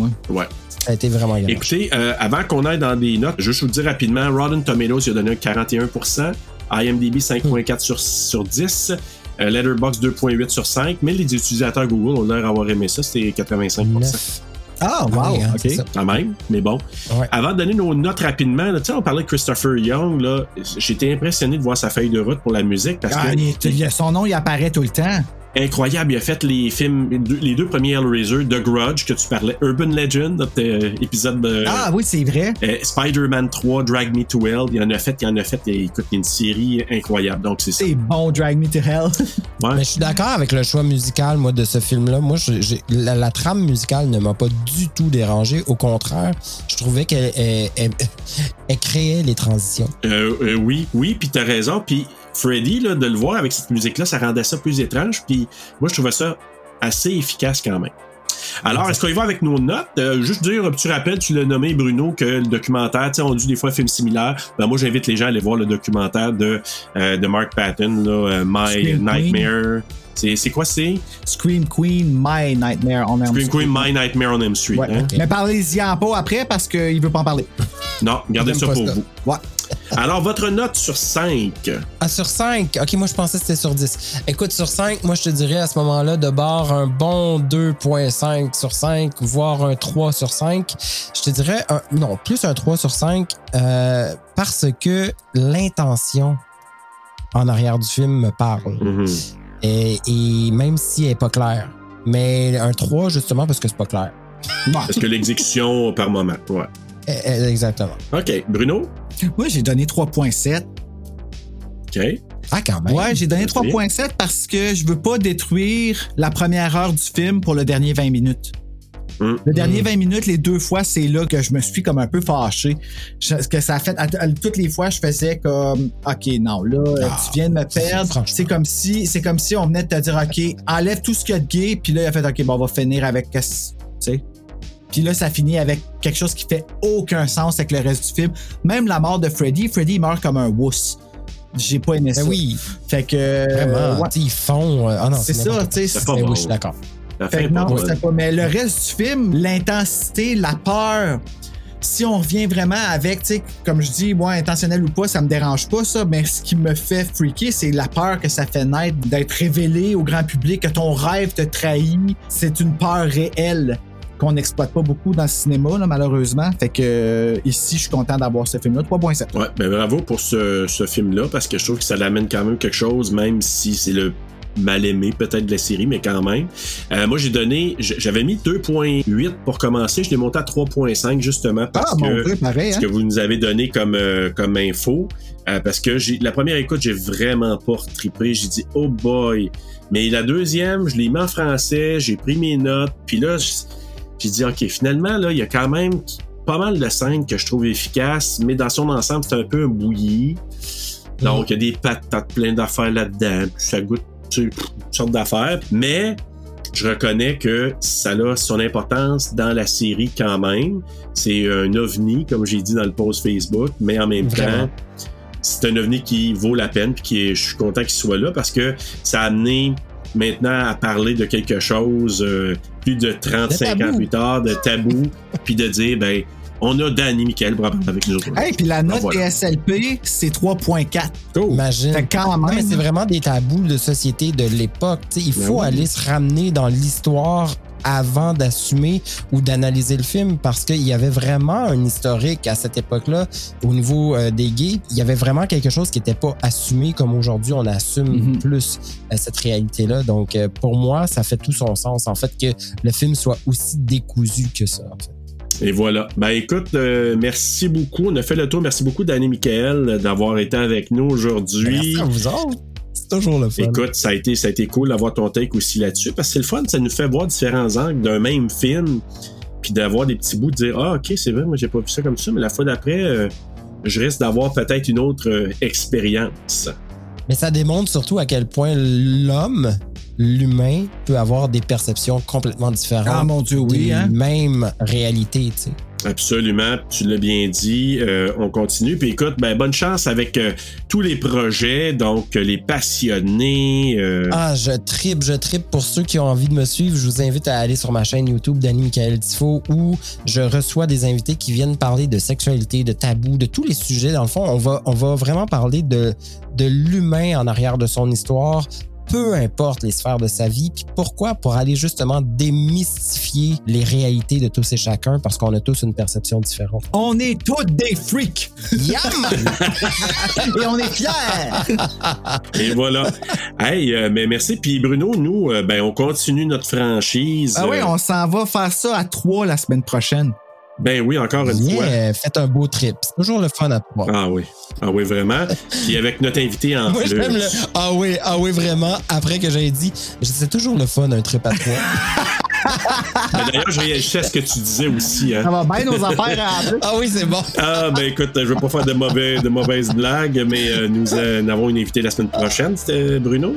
Oui, c'est la belle Stéphanie qui revient. Stéphanie Paquette qui était là pour It Follows. Ben, elle revient pour Nightmare on Elm Street, qui est son choix aussi, hein, le 3, je pense. C'est son choix, oui, Ouais. tout à fait. Donc, euh, on va couvrir. Et en français, Bruno, euh, c'est bon, le griffe de la nuit 3, sur les cauchemars de Freddy. En tout cas, c'est. Le cauchemar de Freddy, quelque chose de même, ouais, c'est comme le sous-titre bizarre. Là. Je En anglais, c'est Dream Warriors. Donc, un des préférés de la franchise de beaucoup de gens. Donc, on va avoir beaucoup de plaisir avec celui-là aussi, avec le retour de Nancy. Donc, euh, ben, justement, en attendant de voir des adolescents munis de pouvoir pendant leur rêve, Faites de beau